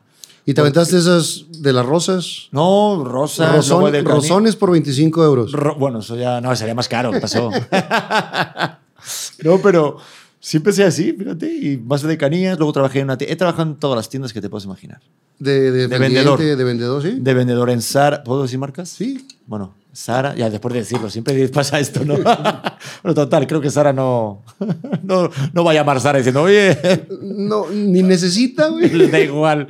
Pinche Mancio Ortega, de las personas más ricas del, Del mundo, con mundo. Slim. No, pues en todas las cosas, en todas las tiendas, así en Pull&Bear, Zara, eh, el llamado Corte Inglés, que puede ser como Liverpool aquí, sí. no sé, todos tipos de almacenes, también de mesero. Trabajé mucho en Getafe, que me que decía tu ahijado que estuvo por allá, pues yo estuve trabajando varios años en varios bar de copas. Ok. Y pues O sea, la chamba nunca le ha sacado, güey. Nada, nada. Y te digo, de llevarme a dos y de cuando estaba de vendedor de, de ropa. Empecé en una tienda muy pequeña de, de calzado deportivo en una zona muy humilde de Madrid que se llama Vallecas. Eh, o sea, un rollo, pues sí, un barrio. O sea, y pues sí, descubrí lo que es sudar llevando cajas. eh, y ahí justo lo estaba compaginando con otro trabajo que era de camarero y por las mañanas pues, tenías que limpiar todo, aguantar los borrachos, De limpiar todo. meados, eh, pues, vasos, porque era un bar de antro, pero antro, antro puro de, de lugar chiquito. O sea, era muy, muy curioso. Pero en fin, Eh, Esto lo alternabas con la escuela, universidad. con la novia, que te mintió sobre la edad. Eh, ¿Cuándo entras más de lleno hacia el medio? ¿O nunca Eh, habías hecho nada? Ahí te va, mira, en una decanía me dice, no, y vamos a... ¿Qué, qué fue? No me acuerdo, estábamos haciendo una, una decanía por el centro de Madrid y viene una chica y dice, oye, que vamos a hacer un, un- un concurso, esto me cambió la vida, un concurso para, para un calendario de una ropa interior, una marca italiana que se llamaba Uno, que eran unos boxers. Entonces eh, están descubriendo a ver qué meses, ¿no? Cada uno, hacen un calendario y el premio son una sesión fotográfica por un fotógrafo profesional y te hacen un book. Ok. ¿no? Que un book es como tu carta, tu currículum con varias fotografías para que luego pues, te puedas dedicar a cosas de publicidad y tal. Vamos a hacer el concurso y que gano y me quedo en el mes de enero. Yo con mi pelo largo, con mi barba, no, no, horrible. O sea, para mí, ¿Haces imagínate el ejercicio? golpe, ¿eh? ¿Hacías ejercicio? Un poquito, pero tampoco te creas tú que. O sea, era- el- siempre fui muy delgado y me hacían bullying por ser muy delgado, me decían bicho palo y me hacían mucha. Sí, sí, horrible. Pero pues estaba ahí haciendo cosas de caña porque era muy alto. ¿Cuánto Eh, mides? Mido 89. Ok. Digo, sigo siendo alto, yo creo, ¿no? Sí, Digo, sí, sí. Bueno. No, sí. Según dicen que la edad va recogiendo, pero bueno, quién sabe. En algún momento. Pero en su momento, pues pelo largo, tal, pues sí, es más jovencito, entonces gano, me quedo con la sesión de fotográfica y esa sesión fotográfica me cambia la vida porque me abre el, el panorama de Al mundo del modelaje. el mundo del modelaje y de actores de, y actor de comerciales. Ok. Entonces, de repente, tengo la gran fortuna que hago un comercial, lo tengo en mi canal de YouTube, fíjate, fueron de los mis primeros vídeos que, y se llama Control Finísimo, y hice un comercial de que estaban buscando durante meses al protagonista o al actor este que hiciera el este, y quedé yo, y me pagaron un dineral, y fue lo que me abrió al, oye, ¿qué es esto, no? Digo, ¿Cuánto, cuánto es un dineral ahí? Ahí me acuerdo que me pagaron pues como 5.000 euros en su momento. Pues es una lana, güey. Sigue siendo, no, y se renovó durante dos años cuando estuve en México, luego te cuento esa parte, que me daban 1.000 euros, pero fue maravilloso, fue lo mejor que hice en mi vida. Pero era un comercial de preservativos. Ok. Y ahí te va. claro, yo con veintipoco años metido en este rollo, pues el director era un italiano loco. Y me decía, yo no quiero que al actor eh, se le ponga eso para arriba. Entonces, eh, ahí me tienes con veintipoco años que yo ahorita lo pienso y digo, ni de loco me aviento esta madre. No, fuimos a una farmacia, no me acuerdo qué pedimos, un desinhibidor de testosterona, algo, no sé qué, una pastilla que lo dejó muerto. Te lo juro, no te rías, es verdad. Y tengo el comercial que me quita la piel, claro, todo un día entero besando con una chica, tal, que también tengo que decir que la chica le olía la boca a cebolla, estaba fatal. O sea, cualquier cosa, lo pasé no, no tan chido, no, no. Y digo, estaba padre porque me habían hecho una prótesis de mi cuerpo y me quitaba la piel y salen mariposas y la mamada, pero todo el día, como 12 horas de rodaje en una casona, una, una mansión de las afueras de Madrid, con eso de ahí abajo muerto. Y la mujer guapa, pero con, Nah, con mal normal. aliento. Sí, nada, no, eso estaba muertísimo. o sea, el, director lo cumplió. Pero luego voy con mi novia. Pero aparte, aun- aunque hubiera estado, aunque no te hubieras tomado esa madre, con los besos oliendo a cebolla se hubiera bajado. güey. Eso también, seguramente. Pero digo, por la duda, yo creo que el tipo dijo. Aparte, jamás dije eso, ¿no? Como buen caballero. Aparte, yo, era mi primer trabajo. Imagínate la vergüenza. Para yo ir a. Irte, tú imagínate que un director te dice: Vente, vamos a la farmacia para que tomes una pastilla para que tu pito se muera. Pues no voy a ir en la vida. O que me paguen el doble. Y tú imagínate la cara de la farmacéutica. Mira, entre más grande estamos, más te lo cumplo sin nada, güey. Exacto. no lo fuerces. Exacto. Exacto. Pues ahí, este, este, y fue mi primer trabajo profesional como modelo. Me pagaron ese dineral. Digo, me acuerdo luego llegar con mi pareja en su momento y decir, oye, vamos a ver si esto Está como la lámpara de, la- de Aladino. Frótalo a ver si esto funciona. Porque... ¿Y sí? Y, pero al tiempo, me acuerdo que si no, pues estaba muy muerto. ¿eh? Si me acuerdo, me asusté muchísimo. O sea, no fue así como que luego, luego. No, no, no, me asusté. mu- No sé qué coño. me- es que lo cuento así y ahí te me estoy riendo. Fue un drama para mí brutal. Y de ahí me abrió ese panorama y empecé a hacer cosas de modelaje y una compañera, sin que yo supiera, pasó mis fotos a un, un certamen de belleza, Mister España, y fui Mister Madrid. Ok. Y eso me abrió esa, ese mundo de, de modelos, de desfiles, que tampoco te tengo que decir que me fue tan bien, pero me daba para pagar la Pero, carrera. claro, Sí, digo, no eran los 25 euros de las rosas Exacto. y, y te, te iba mucho mejor. Ujú. Eh, empieza a hacer televisión, algo en. en- No, no, ahí seguí nada. trabajando de camarero, seguí trabajando de vendedor de, en Sara, o sea, eh, lo compaginaba todo porque no daba tampoco, ¿no? Entonces, eh, recuerdo que una vez que hice dos cositas en España en, una, en un programa, eh, creo que, ¿cómo, se llama el caso cerrado de Miami? Ajá. Pues el mismo, pero en España. Yo era el co-conductor que estaba en el público, entonces iba con la gente, los panelistas. ¿A qué? No, pero que tu madre es que no sé qué. ¿Cómo se llamaba la.? de buena ley. Ahí debe haber alguna foto. Lamentable. me tomaba dos paracetamoles. Todo lo, porque, me- porque, porque grabábamos cuatro programas. Entonces todo el mundo gritaba. Era, era, pero fue Bueno, mi aquí, primer- aquí tomaste un ibuprofeno. Cállate. un ibuprofeno antes de. bueno, voy a contar la verdad. Es que llegué, estuve bastante cansado de los viajes, los retrasos y tal, y le digo a Fer, por favor, Fer, eh, ¿tienes un ibuprofeno? Y me dio un spray de un ibuprofeno tal, y me dio el spray, y no me diste el ibuprofeno. Me me Entonces te digo, Lo del ibuprofeno es real. No, oye, que es real. O sea, y te digo una cosa, no me siento mal, pero sé que me puedo sentir mal. Entonces ya estoy en una etapa de mi vida que ya sé que puedo tomarme algo preventivo. Pero, pero ¿quién llega pidiendo un ibuprofeno, güey? O sea, Soy, soy hipocondriaco. No te lo digo, ¿verdad? salud. Yo, Salud. yo tengo que ir a hacer pipí por Ah. la edad, güey. Les quiero recomendar que visiten la Matriarca Antojería.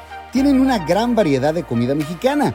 Puedes encontrar tacos con costra de queso, nachos, empanadas, antojitos mexicanos, quecas, tan pequeña, enchiladas suizas y mucho más.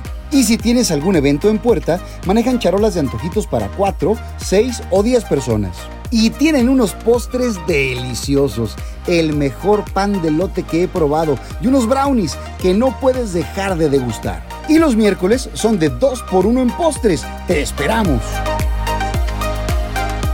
Están ubicados en Avenida Rómulo Garza 301, local 10, Plaza Damasco, frente a Walmart La Fe. Y si dices que lo viste en Fernando Lozano Presenta, te harán un 10% de descuento. Así que ya lo sabes, te esperamos en Avenida Rómulo Garza 301, local 10, Plaza Damasco, frente a Walmart de La Fe, la matriarca antojería.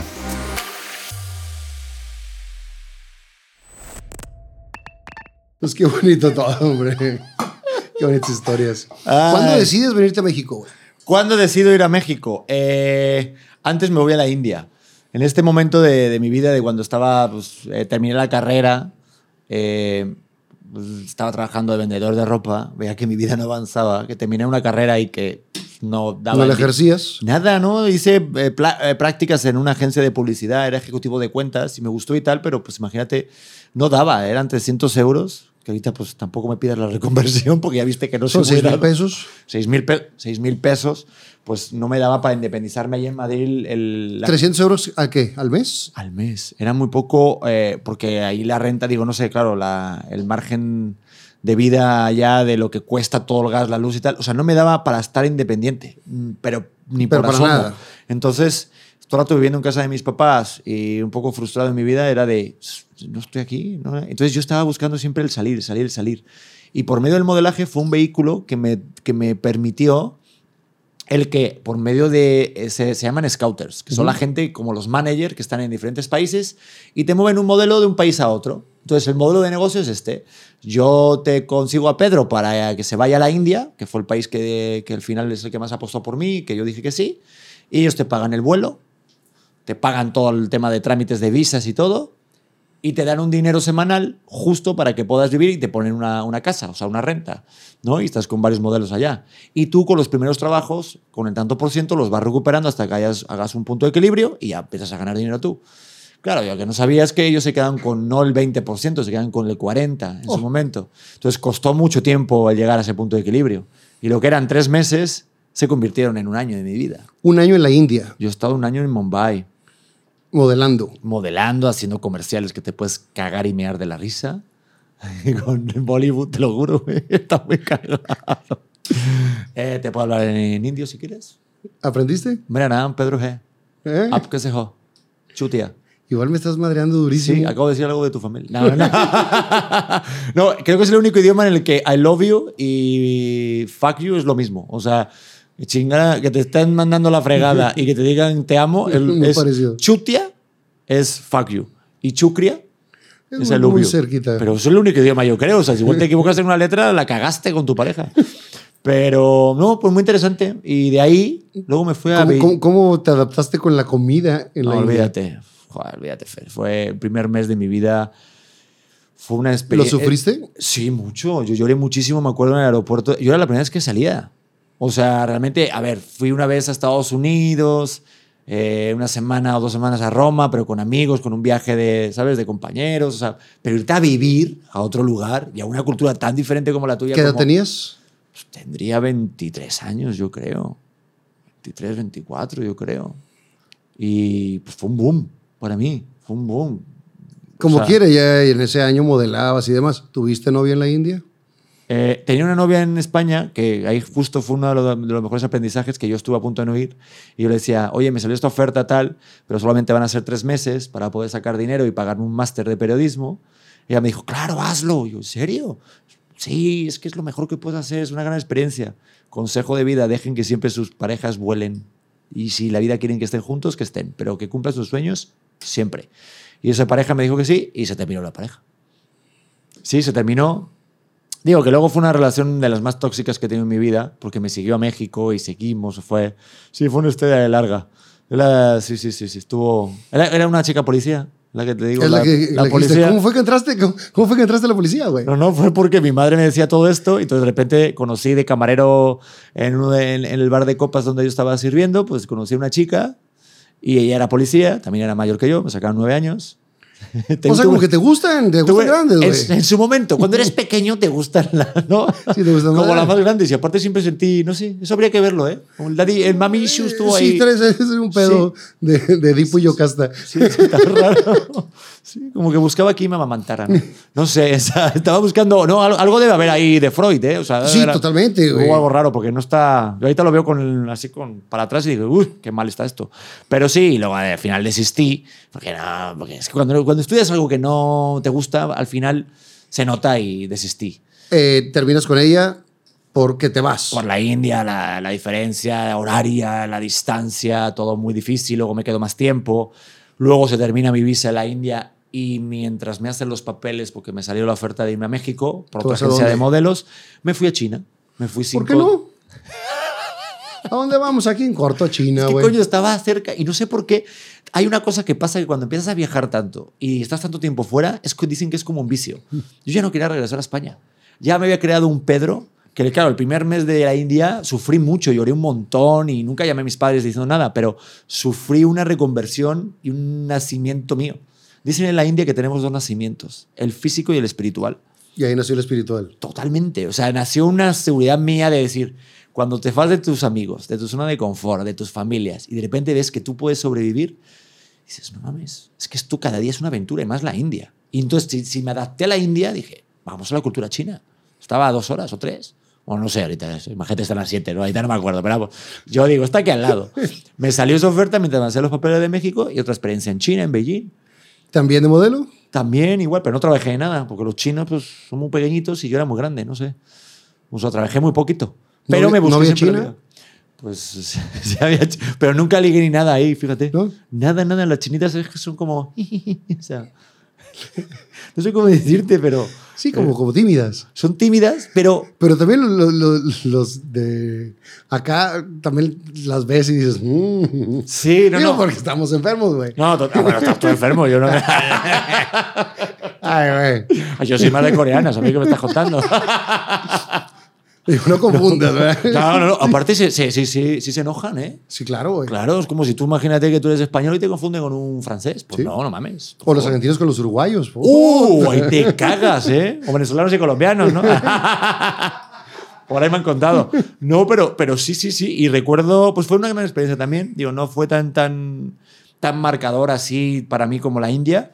Pero cuando ya me dijeron, ya están los papeles de México, regresé un mes aquí a, bueno, aquí no, a, a ¿A casa- a? Madrid, a, a- no, a, a casa de mis padres, le conté eso a mi madre y mi madre me dijo, tengo una gran, mira, fíjate mi madre, tengo muy buena vibra con México.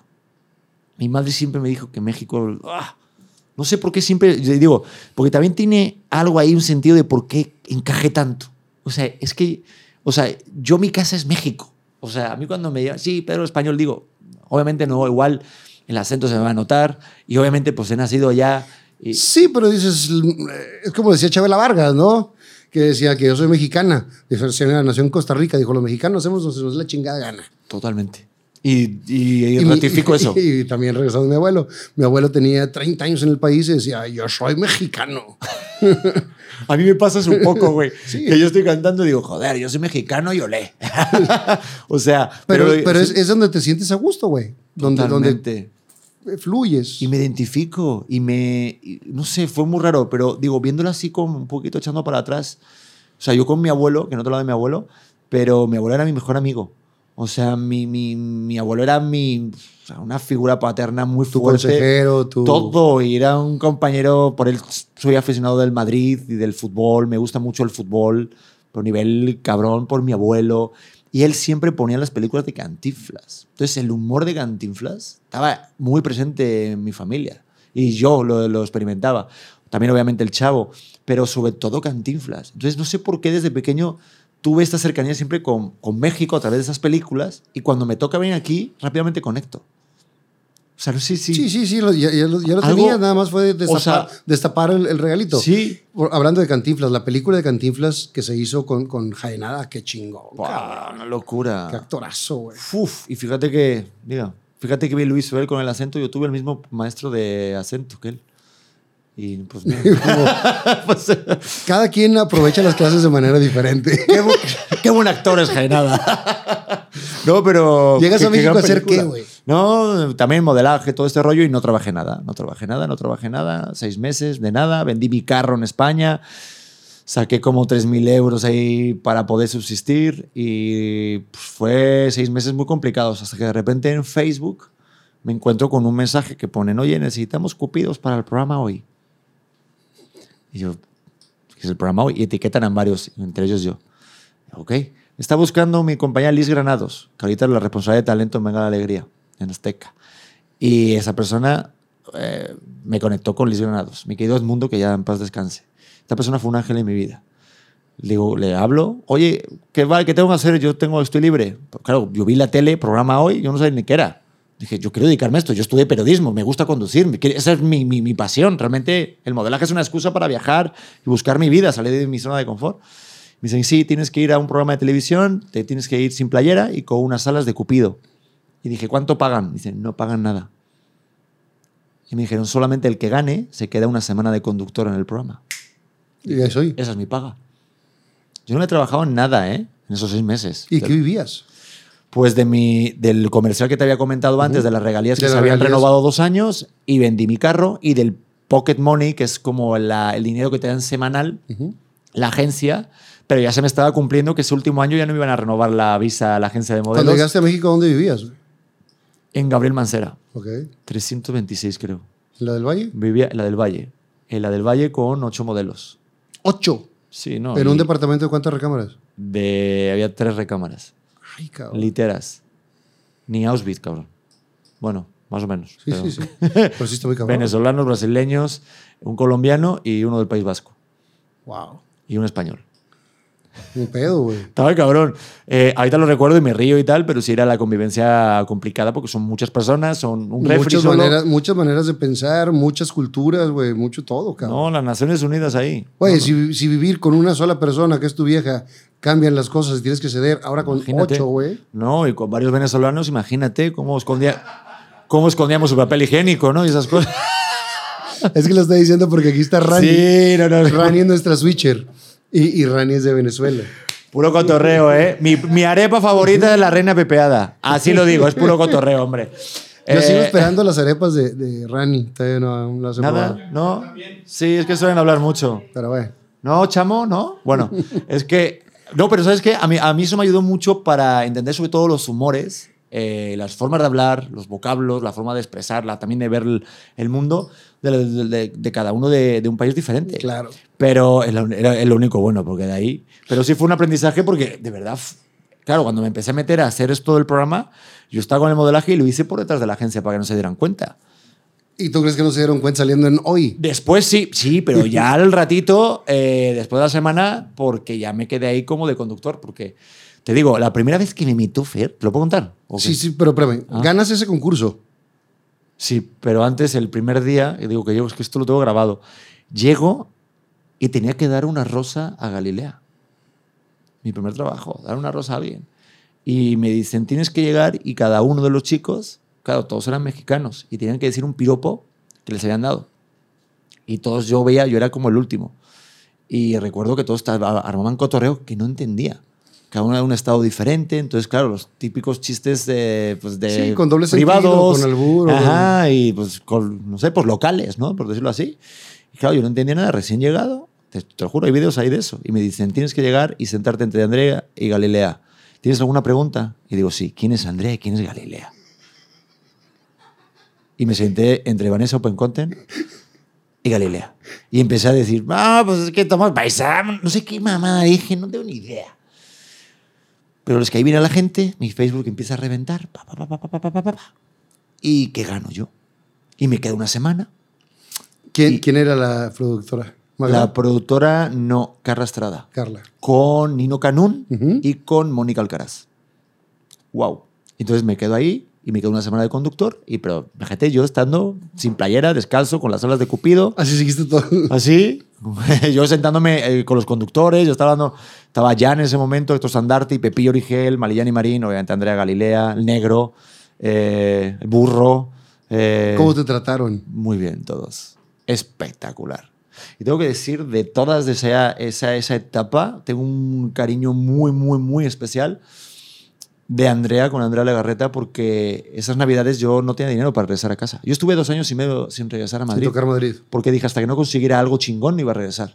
Y aparte no tenía dinero suficiente. O sea, si me pagaba un boleto, iba a sufrir para comer, pero jamás lo dije a mi madre. ¿Estás de acuerdo que como Claro. hijo nunca le vas a dar problema?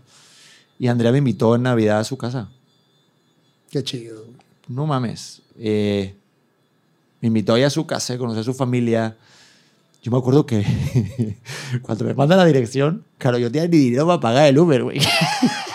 Dije, tenía, bueno, tenía lo justo, pero para la ida. El regreso ya no. Digo, para la vuelta.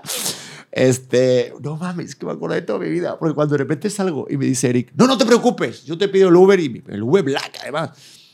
¿Qué? Digo, no, no tienes por qué, pero bueno, si tú quieres. Ándale. Ándale, tan amable. Claro, porque me da una vergüenza decir, ¿y dónde deja el camión? Yo iba en camión a Televisa. Coño, eran cinco pesos. Estaba de huevos.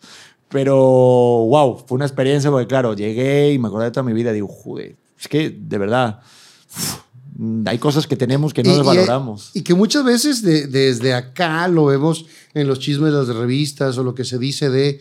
Pero ya cuando lo vives de manera personal y dices, puta, qué, qué persona tan chingona, no tienes más que cosas buenas que decir, güey. Yo sí, porque es muy fácil luego estar cerca de la gente cuando le va bien. Claro. Pero cuando no, no estás teniendo ese nombre y nada. pues, Y no tenía ninguna necesidad de invitarte a cenar a su casa una Navidad, güey. no. O sea, realmente es una persona de, de buen corazón que te abren las puertas. Totalmente. Es verdad. Y aparte encima con su familia, con sus hijas. Que recuerdo que empecé a hacer teatro musical. Eh, ahí justo me habían ofrecido hacer Garfio. Me acordé de toda mi vida. Eh, pero de estos infantiles, ¿no?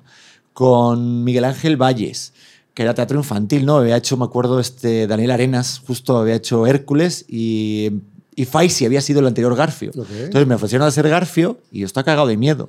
Y me acuerdo a- a- a acercarme con Mía, Rubín y con Nina.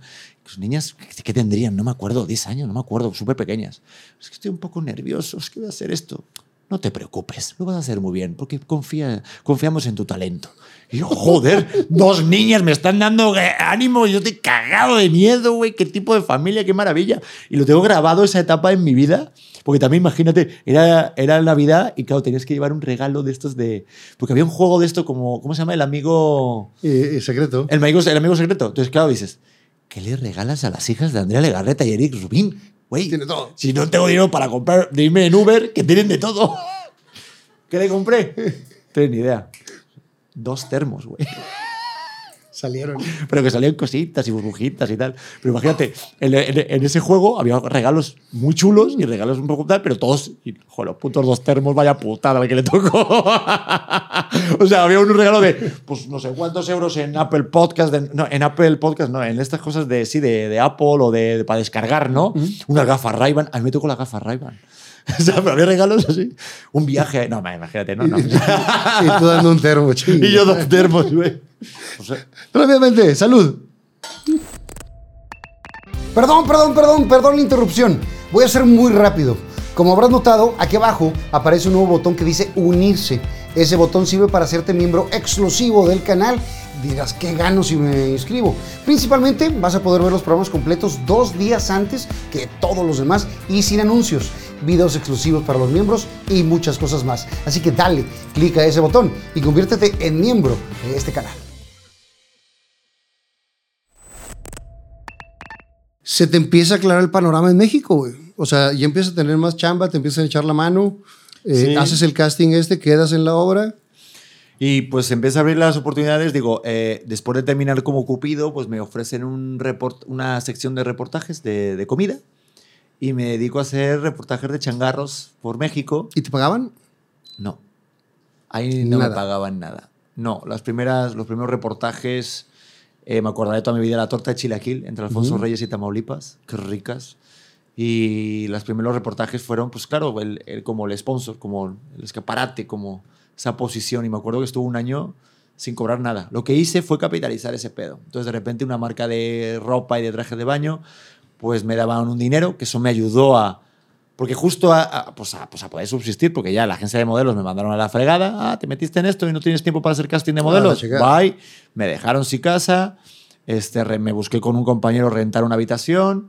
Entonces, por medio de esta marca que me dejaba poner mis, sus polos, sus playeras, en el- justo cuando daba pie a mi reportaje, me daba un dinerito que me ayudaba. Luego me metí en el SEA a estudiar, que también me busqué la vida para que me vieran y me dieran una oportunidad. ¿Te dejaron?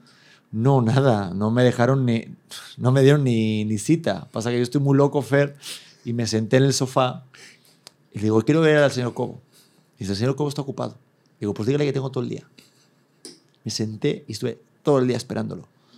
En la tarde sale, a ver, ¿qué quiere usted, señor Prieto? ¿Qué pasó? Digo, no, señor, que quiero ser actor. Que quiero, quiero estudiar aquí en el SEA. Y me hizo pasar y me hizo un casting en su despacho. O sea, yo bien loco, Fer. O sea, no sé, el, el hambre que hace Sí. tener el, no sé. Y yo siempre he dicho que hay dos tipos de hambre, el hambre física y el hambre de triunfo, el hambre de ser, el hambre de, de buscar una oportunidad. Sí. Y, y se necesitan parte de las dos para poder lograrlo. Totalmente. Y más que nada yo tenía muy presente el sacrificio que tenía de dejar a mi familia, a todos mis seres queridos. Entonces quería que la distancia y que el, el estar aquí valiera la pena y que iba a poner el 120%. A mí nunca me abrieron las puertas de, ah, y sí, la gente puede pensar, ah, pues seguramente por, sé, te ves bien, tal. Eh, pero yo nunca tuve ningún contacto en Televisa de nada. No, y Entonces, que mucha gente te puede ver y dice, sale todos los días en hoyo, sale tantas veces y se ve muy bien vestido y no sé qué, y no sabe lo que estás pasando, güey. Nada, de, nada de nada, totalmente. De hecho, cuando cambiaron de productor de Carla Estrada a Reinaldo López, me dijeron, te queremos en la siguiente temporada, haciendo reportajes con un celular. No, al principio miento, me dijeron, vas a quedar como conductor juvenil. Ay, no mames. A la semana, que no. Güey, ¿Ya te dieron el pastel? Y Que te no. lo quitan. Y me dijeron, reportajes con un celular. Entonces dije, qué fuerte. Digo, no, tengo que luchar por el siguiente paso.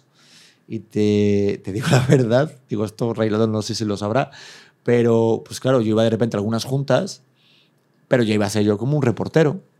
Y de repente lo veo que pasa por la puerta uno, pasa el productor y lo empiezo a seguir. Lo persigo. Eh, llego como a su despacho, hago como un encontronazo. Digo, ay, ¿qué tal, Reinaldo? Oye, que quería platicarte justo algo de lo de los reportajes que habías tenido tú la idea. Ah, claro que sí, Pedrito, sube. Me enseña un poquito la nueva escenografía, que hasta la, hasta la fecha es la que quedó, eh, con los dos pisos, tal. Ah, ok, ok. Y le digo, a ver, Reinaldo, no vengo para eso. Te quiero decir que me hagas una prueba, que yo soy el chico del conductor juvenil. Hazme una prueba, confía en mí. No sé qué mamada le dije, que me dijo, ok, ta, ta, ta, ta. Y me dijo, bueno, Pedro, ya me tengo que... Y me mandó a volar. Yo en ese momento estaba siendo, estaba siendo conductor digital de la novela de, de, de Arad de la Torre con Maite Perroni, antes muerta que Lichita. Y al día siguiente justo era la- el episodio final. Nos fuimos a Cuernavaca, grabo el final y me hablan. Pedro, que tienes un casting con Natalia Telles aquí en Televisa a las 5. O sea, hazte cuenta de pa. que me agarro y digo, termino de grabar esa madre, me voy corriendo. Natalia emputada, era su cumpleaños. Yo no la conocía. Natalia Telles, cara. Y ella venía de Telehit y había hecho algunos programas, pero de conductora invitada. Que hago el casting con ella y que una química espectacular. Y que es de tus grandes amigas. Ahora es, es mi brother. O sea, Natalia es mi hermana de vida. Pero jamás pensé que eso iba a ser tan... Y vamos, te digo, al, al día siguiente, yo me acuerdo que estaba saliendo del teatro de esta obra infantil, la de Peter Pan, y me llama Dulce López, la hermana de Reinaldo, y me dicen, pero quedaste. Y ya tienes un sueldo ahí. Sí, digo, ni hablado de dinero ni nada. Bueno, Pero lo que más dieran- o menos. Lo que Me- te dieran ya era ganancia, güey. Sí, no me dieron lo justito, pero justo lo que hice fue, ese mismo día me compré un boleto, era al, al día siguiente era Navidad, o dos días después era Navidad. Entonces me compré un boleto porque yo tenía que empezar a ensayar en- a finales de año y en enero. Me fui cuatro días a España y me fui de sorpresa el día de Navidad a ver a mis padres. Oh. Tengo el video grabado porque mi hermana fue mi, un- mi única cómplice y aparecí La el cara- día de Madrid. La cara de tus padres. Yo fue la primera vez que vi a mi padre llorar.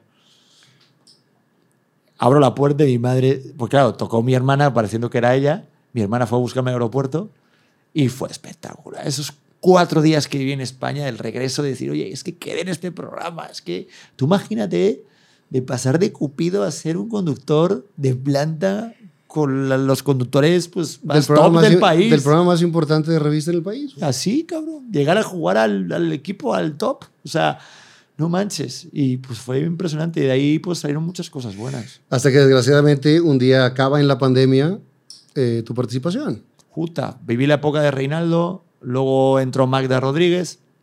Me acuerdo que me ofrecieron meterme en Reto Cuatro Elementos, Fer, y le dije a Reinaldo, oye, me están ofreciendo este reality nuevo. ¿Qué hago? Y él me dijo, mira, si la empresa apuesta por ti y tal, te va a venir muy bien. Aparte creo que va con tus valores de deportista y todo este rollo. Y tú tranquilo, que yo te guardo el lugar. Corte A, la semana siguiente queda Magda como productora. Digo, a la mierda. o sea, me metí en un reality dejando el trabajo. O sea, estaba cagado. Y me acuerdo hablar con Magda, que en paz descanse, y me la encontré en, el piso 6, donde se firman los contratos, tú lo sabes. Y me dijo, tú haz un buen reality, haz una buena participación y cuando regreses hablamos. Y me quedé eso como siempre clavado. Entonces intenté hacerlo mejor en el reality y cuando salí ella me, me llamó ¿Y y, me, y me dijo, eh, Paul estaba haciendo lo del camioncito, me quedé la parte de estar con la- en la calle, con la, con la banda, con la gente y fue un, re- un, un reconvertirse, ¿sabes? Pero cuando fallece Magda y se queda Andrea eh, Rodríguez, pues ella arma su, su equipo y es totalmente este, No, válido. válido. Lo que sí, obviamente, pues siempre dices, no, siempre hubiera sido mejor las formas, ¿no? Intentas buscar como, pues como... Pues la justificación, güey. Pero, pues, digo, No. sa- sabemos que en este medio se acaban las cosas de un, de un momento para otro. Y, y lo que tú planeas para toda la vida, a lo mejor se acabó. Y a lo mejor puedes tener un contrato a tantos años y se acaba con todo el contrato. Entonces, el chiste es nada más navegar hacia donde te- la vida te lleva. Lo que pasa es que estaba muy aferrado, Fer, porque Sí. yo desde prácticamente desde que llegué a México, pues caí en blandito y para mí el programa Hoy México es un sinónimo. O sea, para mí es como mi, Sí, mi casa- relación más duradera. sí. Sí, a mí el programa Hoy lo tengo mucho cariño, sobre todo a la gente. Yo todavía sigo tomando los vuelos, me voy a, a cualquier Y te estado siguen diciendo de hoy. y me dicen Pedro el de hoy. Y me mandan saludos y me dicen, "Eh, salúdame Andrea. Y, Sí, ya llevo años sin estar ahí. Pero fíjate lo que, lo que ha llegado a calar eso en la gente, en el público, que luego al final, haga lo que haga, haga un podcast, haga un programa como es en serio, haga eh, lo que sea un reality, otro, siempre va a estar el Pedro de hoy. Y eso también es muy difícil en esta carrera, ¿verdad? Que te digan, ah, eres el de esto, ¿no? Sí, pero pues es parte de. No, no, es parte de, pero ahí te lo, lo digo muy orgulloso porque estar ahí y estar en tres producciones diferentes, creo que solamente el negro Andrea y Gali lo han conseguido porque es muy difícil estar varios años en ese programa, que la gente, que los productores te quieran y que el público sobre todo te acepte. ¿Cuánto tiene Andrea? ¿Cuánto tiene? O sea, está cabrón. Es muy difícil, es de verdad. mm, habrá muchas críticas que siempre van a haber, pero es un trabajo diario muy duro levantarse tan temprano todos los días. Y todos los días tener la, la actitud y la sonrisa. Porque digo, acabamos de ver la, la noticia de que se separan Andrea y, o que se divorcian, Andrea Ajá. y Eric, y, y nunca lo ves eso al aire, güey. O sea, siempre ves a ella con la misma actitud, con la misma fuerza y siempre tratando de divertir, que es eh, su, su chamba, Sí. sin todo lo que estás viviendo atrás. Y eso lo vivimos todos en la televisión. Total. Porque tu labor es entretener a los demás. A los Sí. demás les vale madre si tú comiste, si no comiste, si te tomaste tu ibuprofeno o no. Eh, no saben la chinga que te estás poniendo porque estuviste en ensayos, estás en ensayos porque al día que estamos grabando, mañana reestrenan la obra en la Ciudad de México. Estamos en Monterrey, volaste con retraso. Una chinga. Y tú estás aquí dando lo mejor porque te gusta y te apasiona. Sin saber todo lo que estás viviendo, que aparte, separado de tu hijo, eh, que no lo has visto, que te despides tu mamá en España. Digo, está, está muy Pero cabrón. también te digo porque estoy contigo, la neta. O sea, porque tenía ganas de hablar contigo y, y me gusta lo que haces y me caes de puta madre y son pláticas que te enriquecen y contigo sí lo hago, la neta. Y se agradece de corazón, pero... eh, y lo que digo es aquí, como puedes estar al rato en en serio, porque te toca jalar. Sí. Que de hecho, vamos a tener que, que- que acabar este programa porque te tienes que ir a, a ese en serio. ¿Cómo llegas a ese en serio? A la junta de producción más que nada, porque aunque no lo piensen, aunque no lo crean, está preparado. se estudia y se prepara. ¿Cómo llegaste a ese en serio? Eh, pues también cosas de- del, del- del- del- del destino. Hace un año prácticamente, digo, un día fui de invitado, ¿no? Entonces, la verdad, me lo pasé muy bien. Ya estaba en mi época, pues ya había salido de hoy y tal, y ta- estaba en esta fase de, De redes. de redes. No, no, no, no, no había empezado ni siquiera el podcast ni nada, pero sí había una, una cosa dentro de mí de, de, de introspección, de decir quién soy realmente, qué identidad, qué estereotipo estoy cumpliendo y quién soy yo realmente. Porque estaba tantos años de estar en hoy. Mucha gente me. Que ahorita me ha pasado de, ay, yo pensé que eras de esta forma. Y, joder, yo soy, tengo este sentido del humor que tú me conoces, eh, de repente a lo mejor más ácido o más, mm, no sé, más patán. Y soy así, ¿no? Y a lo mejor en un programa como es un matinal, de repente no te puedes explayar y mostrar tanto por el tipo de formato. Sí. Y en hoy fui, digo, en, en ese en serio, voy de invitado, de repente me descubren ese Pedro que soy yo realmente. Les caigo muy bien ahí al ingeniero de la Rosa, me quedo pillo, a Armando el productor. Saludos a Pillo. Saluditos a mi pillo y de repente pues los saludo tal y de repente un día me voy a, voy a, voy a viajar a Las Vegas. Estaba el año pasado. ¿Estás Estaba en Las Vegas? ¿Eh? Fue el programa que fui yo, güey.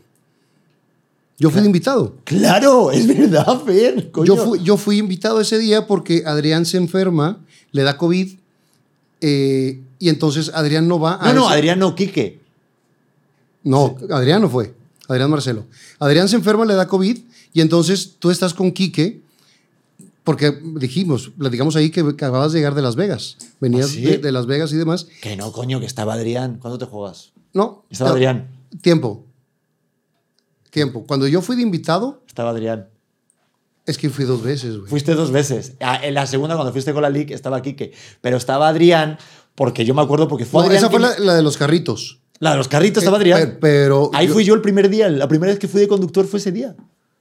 ¿Esa vez fue la Te primera? lo juro, porque me llamó Adrián y yo estaba volando. Me dice, oye, Pedro. Y güey, estoy, estoy, estoy- voy a volar a Las Vegas, güey. ¿Qué? Ah, Pedro, de puta madre. Yo había hecho un podcast con él y nos caímos de puta madre. Y me dice, güey, que Kike no está tal. Dije tu nombre en la mesa, nos caímos de huevos. Vente, güey, va a estar bueno, te conviene, hazme caso, tal. Yo, ok, güey, estoy despegando, déjame hablarlo con mi mujer porque estoy a tres meses que ver a nazca mi hijo, tengo Claro. que controlar las hormonas. que llego, aterrizo y me voy al día siguiente a, Las a Monterrey. Ni, Ah, ni ¿ese duermo. Me hice el programa y me quedé tres horas en el aeropuerto tiempo. de Monterrey o cuatro haciendo tiempo en el aeropuerto. Para regresar. Que digo, tengo que salir, que me fui con Adrián, nos fumamos un tracatrusquios y me, ya estaba volando y ni siquiera había despegado el avión. me acordaré toda mi vida de escribirle y decirle, güey, ¿qué coño me diste, güey? Pero ahí fue justo. Y de ahí me Y acuerdo... después que él sale, te invitan ya a quedarte definitivamente. Y luego se va Quique, güey. Ajá. Y, y la vida te lleva a venir cada semana a Monterrey. Totalmente. Digo, ahí te tengo que decir que yo otra vez nuevamente, digo, lo hice también, digo, me acuerdo que ahí conocí a Pillo y eh, me quedé ejecutivo ahí que, que lleva toda la, la parte de tele y me acuerdo que él dijo, oye, agradezco mucho este detalle. Claro, yo fui, fue pasármelo bien, porque ese programa sobre todo me dejan ser yo. Y aparte de con Adrián, que me cae de huevos, entonces me lo pasé genial. Aparte contigo, que tuve una suerte que ya te conocía y de repente hicimos match, entonces fue muy agradable y me funcionó mucho para que luego me lo ofrecieran. o sea, ya ya ahí como plan. titular. ¿Y estás, eh, estás contento haciéndolo? Muy contento. Eso es Digo, chido, siempre que he venido a Monterrey, eh, he venido con obras de teatro y, y de viaje o también con el programa hoy en su momento, la gente regía siempre me, me- me- O sea, como que hemos hecho mucha... Como que siento que hay muchas cosas en común, ¿sabes? O sea, el humor siempre me ha mamado muchísimo de aquí. Y entonces como que hubo una conexión luego, luego. Y entonces al llegar aquí y un programa tan emblemático, Sí. pues la gente que me reconozca, que me pare, que me diga, entonces yo convivo, entonces ya me quedo fin de semana. De hecho, mi mujer estuvo mucho tiempo viviendo en Monterrey, eso no te había contado. ¿No? Sí, estu- estudió en el TEC, me acuerdo. Eh, bueno, ella me contó, entonces toda la adolescencia la tiene aquí. Entonces sus mejores amigas están en es acá. Monterrey. Muy bien. No se descarta que venga para acá, ¿eh? Pues ya sabes, nomás que el calor ya, ya lo conoces, güey. Ya lo conozco, sí. Lo no, no, no, pero Vamos a darle rápido porque si Ah, no, si no se van a enojar. Una pregunta para ti. Te podemos ver a través de eh, los, los tres programas que tienen en, en tu canal de Pedro Prieto TV, que está el de Auténtico, que está con madre, con tu... Con Ahí tu- vamos. No, no, ahí vamos, no seas, no seas humilde, güey. Güey, tú, ¿cómo que ahí vamos, güey? No tengo esta producción como tú tienes, pero... No, No. no es mía tampoco, es, es- es- es del españolado, de, de- de Bejao. Tiene Sí. eh, Titi uno los domingos Sí, se llama Buen Pedismo. Empezamos hace poquito y le está yendo poca madre a ella. y tienen otro, tienes el otro tuyo. Sí, está el auténtico que es los martes, auténtica los viernes, que es Ajá. como de parejas y, y- y demás, y cosas que hablamos de paternidad, maternidad. Y los domingos. ¿Se han enojado tu vieja y tú? Sí, claro que sí. Porque hablan demasiado claro y demasiado abierto, güey. Sí. Y se enteran de cosas Sí. que a lo mejor pueden tocar fibras. Sí. Está cabrón, güey. Eh, hay a lo mejor un trato no escrito, eh, el rollo de de repente si hay cosas que, oye, esta parte de la relación no lo toquemos, o plan de, pero la verdad que es bastante amplio, sea, exparejas, cosas, que al final es el pedo y lo que queremos hacer, que mucha gente nos ve y nos escucha, es como, oye, qué chido que tienen esa relación, Tan abierta. para que también pues, no haya este rollo posesivo, ¿no? Y es aceptar, a ver, el pasado que tenga tu pareja es... Es su también- pasado. Es su pasado y sirve para que sea la persona que soy. Entonces, Ahí te va rápido, dijo Rani. Una para ti, una para mí, una para los dos. joder, me tiene súper express, ¿eh? Güey, el que tiene prisa eres tú, yo no, No tengo mames, pedo, es que no voy a decir nada de ninguna línea aérea, pero. ¿Has ido alguna vez al psicólogo? ¿Por qué decidiste hacerlo o no hacerlo? Esto es para mí. Sí he ido al psicólogo. La primera vez que empecé a ir a terapia fue cuando mi papá se murió. Yo tenía 20 años y estaba viviendo fuera de, de Monterrey. Y en cada eh, acontecimiento fuerte de mi vida siempre he estado en terapia. Creo mucho en, en los psicólogos, creo mucho en la terapia. Creo que te conoces y creo que te, te dan las herramientas para poder eh, salir más claro adelante. Muchas veces cuando tienes una bronca no ves más allá de la nariz, güey.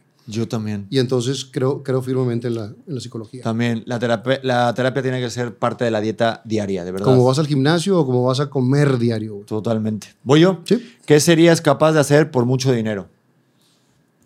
Venir a este podcast. ya me vas a depositar, ¿no? Mi Ya, mujer ya, me ha dicho que no ha llegado el depósito. El problema es que eh, yo no me sé mi clave, güey. Ay, cabrón. Es para los dos. A ver. ¿Alguna vez has hecho, has hecho un trío? Si es que no, ¿te gustaría? Si es que sí, ¿te gustaría repetir? Mm, Sexual, obviamente, ¿no? Sí, sí, sí. Eh, ¿Con dos hombres? cuán- No, mentira. Eh, no, fíjate que no. Nunca has hecho un trío. Una vez estuvo a punto. Una vez estuvo a punto ahí, pero ay, no jaló el rollo. Pero. No, y ahorita estás empinado. Ahorita ya, ya no pienses en esas cosas. No, ni ganas tengo. Pero mira, es una de las cosas que hablamos con mi mujer siempre del rollo este de- del sexo y tal. Pues nunca el decirte que no, porque ya ves que está muy de modo el swinger y las mierdas. Ahí tal, es verdad que no, no estamos en esa etapa, ni entiendo ni nada. Pero pues a la gente que le funcione y a lo mejor el día de Sí, mañana, claro. quién sabe. Pero pues no lo he hecho tú. Yo sí. Y, hombre, me queda claro. Tú eres Sí. un hombre, hombre, hombre. Sí, alguna vez. En, en- ¿Alguna en- vez? en su combinación. Para quedar tantos detalles. Pero Pero, el trío, a ver, no, está el trío diabólico. ¿Sabes cuál es el trío diabólico? ¿Cuál es el trío diabólico? Cuando lo haces con dos hombres. Y de repente cuando las espadas se chocan. Eh, no, no. O sea, porque O sea, tú miras sí, a tu amigo. Sí, sí, sí ha tocado, sí ha tocado dos chicas, porque es la, la- la fantasía de cualquier hombre con la que creces así de, de- por la cultura de las películas que no está chido, güey. Sí, sí. Es con dos mujeres. Y ya cuando lo logras dices, a ver, si me la pelo con una, güey. Ahora dos está cabrón, pero es más la fantasía sexual. Y dos hombres y una mujer se me hace demasiado agresivo, güey. Se me hace demasiado fuerte, güey. Pues depende de quién es el otro. Claro, si es un mulato 4x4, No, es demasiado te- agresivo. Te vas a agüitar. Denigrante. Te vas a, agüitar, güey. O sea, dejó un enano. Pues. Tengo unos regalos para ti. vale. Eh, Joder. joder. Ahora que vienes a Monterrey, tú has visto todas estas bardas y las has visto en México, Sí. también las de Acción Poética, Sí. que, que está en más de 25 países el Sí. movimiento. Y bueno, yo trabajé con el creador de, de Acción Poética en McDonald's en el 89, ahí coincidimos. Y después de eso él se fue al lado de la poesía y me fui para este lado y demás.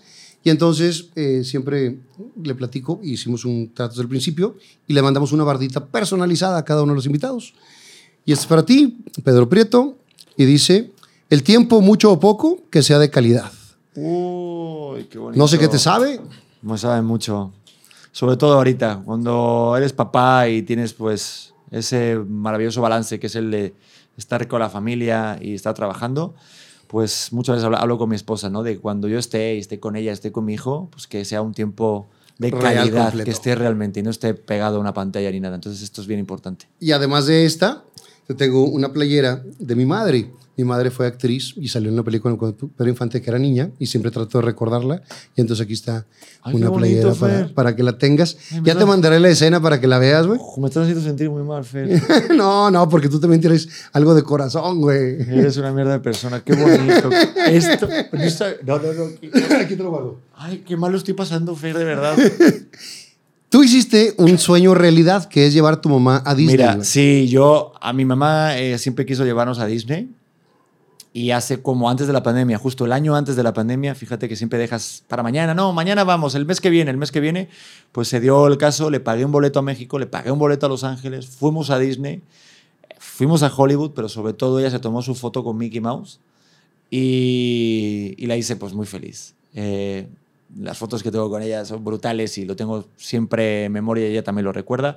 Y bueno, pues uno de los regalos que compré allí, pues me gustaría que también participaras en ese momento, ya que me has dejado el, espe- el espacio de hablar de mi mamá aquí, pues te traje a un Mickey Mouse, Futbolista. futbolista. Tú eres Real. Tú- Real tú- tú Madrid eres del Real. ¿verdad? Yo ¿Eh? también soy del Real, güey. ¿En serio? Porque mucha, mucha raza después, más joven, le va al Barcelona. Por, por, eh, por Rafa. Pero yo, por Hugo, yo soy Real Madrid, güey. Ah, qué bueno, no por Chicharito. Qué ¿no? chingón está, güey. Bueno, que- No, digo, no lo pensé. No, después de no, tus regalos, güey. No te- pensaste, no pensaste en mí en ese momento, pero sí es un. Está muy chido que, que se quede aquí y se va a quedar como una historia de, de los dos, güey. Está- Joder, ¿La hagamos un trío, hagamos un trío. Tiempo. Sí quiero hacer un trío. vale, yo contigo Tiempo. un trío. Tu, Aquí te lo tiempo. Tu mujer, tú y yo, pero platicando. Ah, vale, No, no, ¿qué pasó? no, no. No, no, no. Una cosa O sea- que me sienta mal y que sea pendejo, otra. O sea, una No, cosa- un trío. Que me voy rápido a comprarte algo. De podcast. De podcast. Vale, me encanta, me encanta. Cuando, si, si voy a México a grabar, los invito a los dos, güey. Total, y de hecho, pues eh, la idea es que el- cuando regrese ella del viaje que tiene ahorita con sus papás, que venga también a Monterrey conmigo, que ya ha venido un par de veces. Ah, no, entonces se ven los dos para acá, güey. Entonces la armamos. Te va a caer Chingón. de poca madre. ¿La pasaste bien? Te quiero un montón, sí. Se Qué me hizo lástima, corto. qué lástima. Sí, güey. Pero, por pero es por la retraso, pastilla. digo. No es por la pastilla que te, que te dieron en la. No, no, no, no, no, por eso. Ah. No, y de hecho, gracias por el ibuprofeno, me siento de puta madre. Pero de verdad, el maldito retraso nos quitó Te- te tienes- horas, pero gracias por la trabajar. paciencia, porque me dio tiempo justito para llegar al hotel, pegarme un regaderazo y venir contigo. Y Pendientes gracias. para otro, güey. Vale. Jale, jalas. Y tú para el mío, por Ya favor. está. puestos. vale. Fernando Lozano presentó a Pedro Prieto. Viva Aerobús. La matriarca antojería. Moreno Diesel. Tu solución en autopartes. Chocolate Muebles. Las Malvinas. Gasolín. Presentó.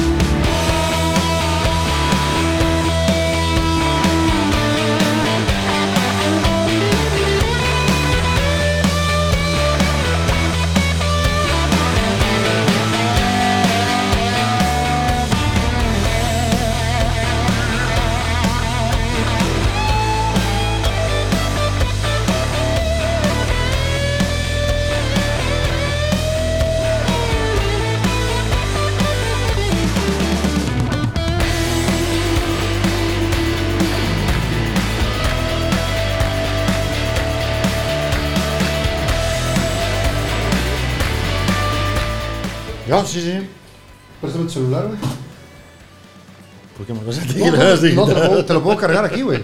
Ah, vale. Como en la, ¿Qué quieres como en la- como en la escuela. Sí, me sentí Como en la escuela. ¿Vas a sacar algo ahí? No, no, no. Te lo puedo cargar. Sí, cabrón, es que la de amenazas de estas mamadas. Déjame el celular aquí. Y te saca luego mamadas. No, no, no.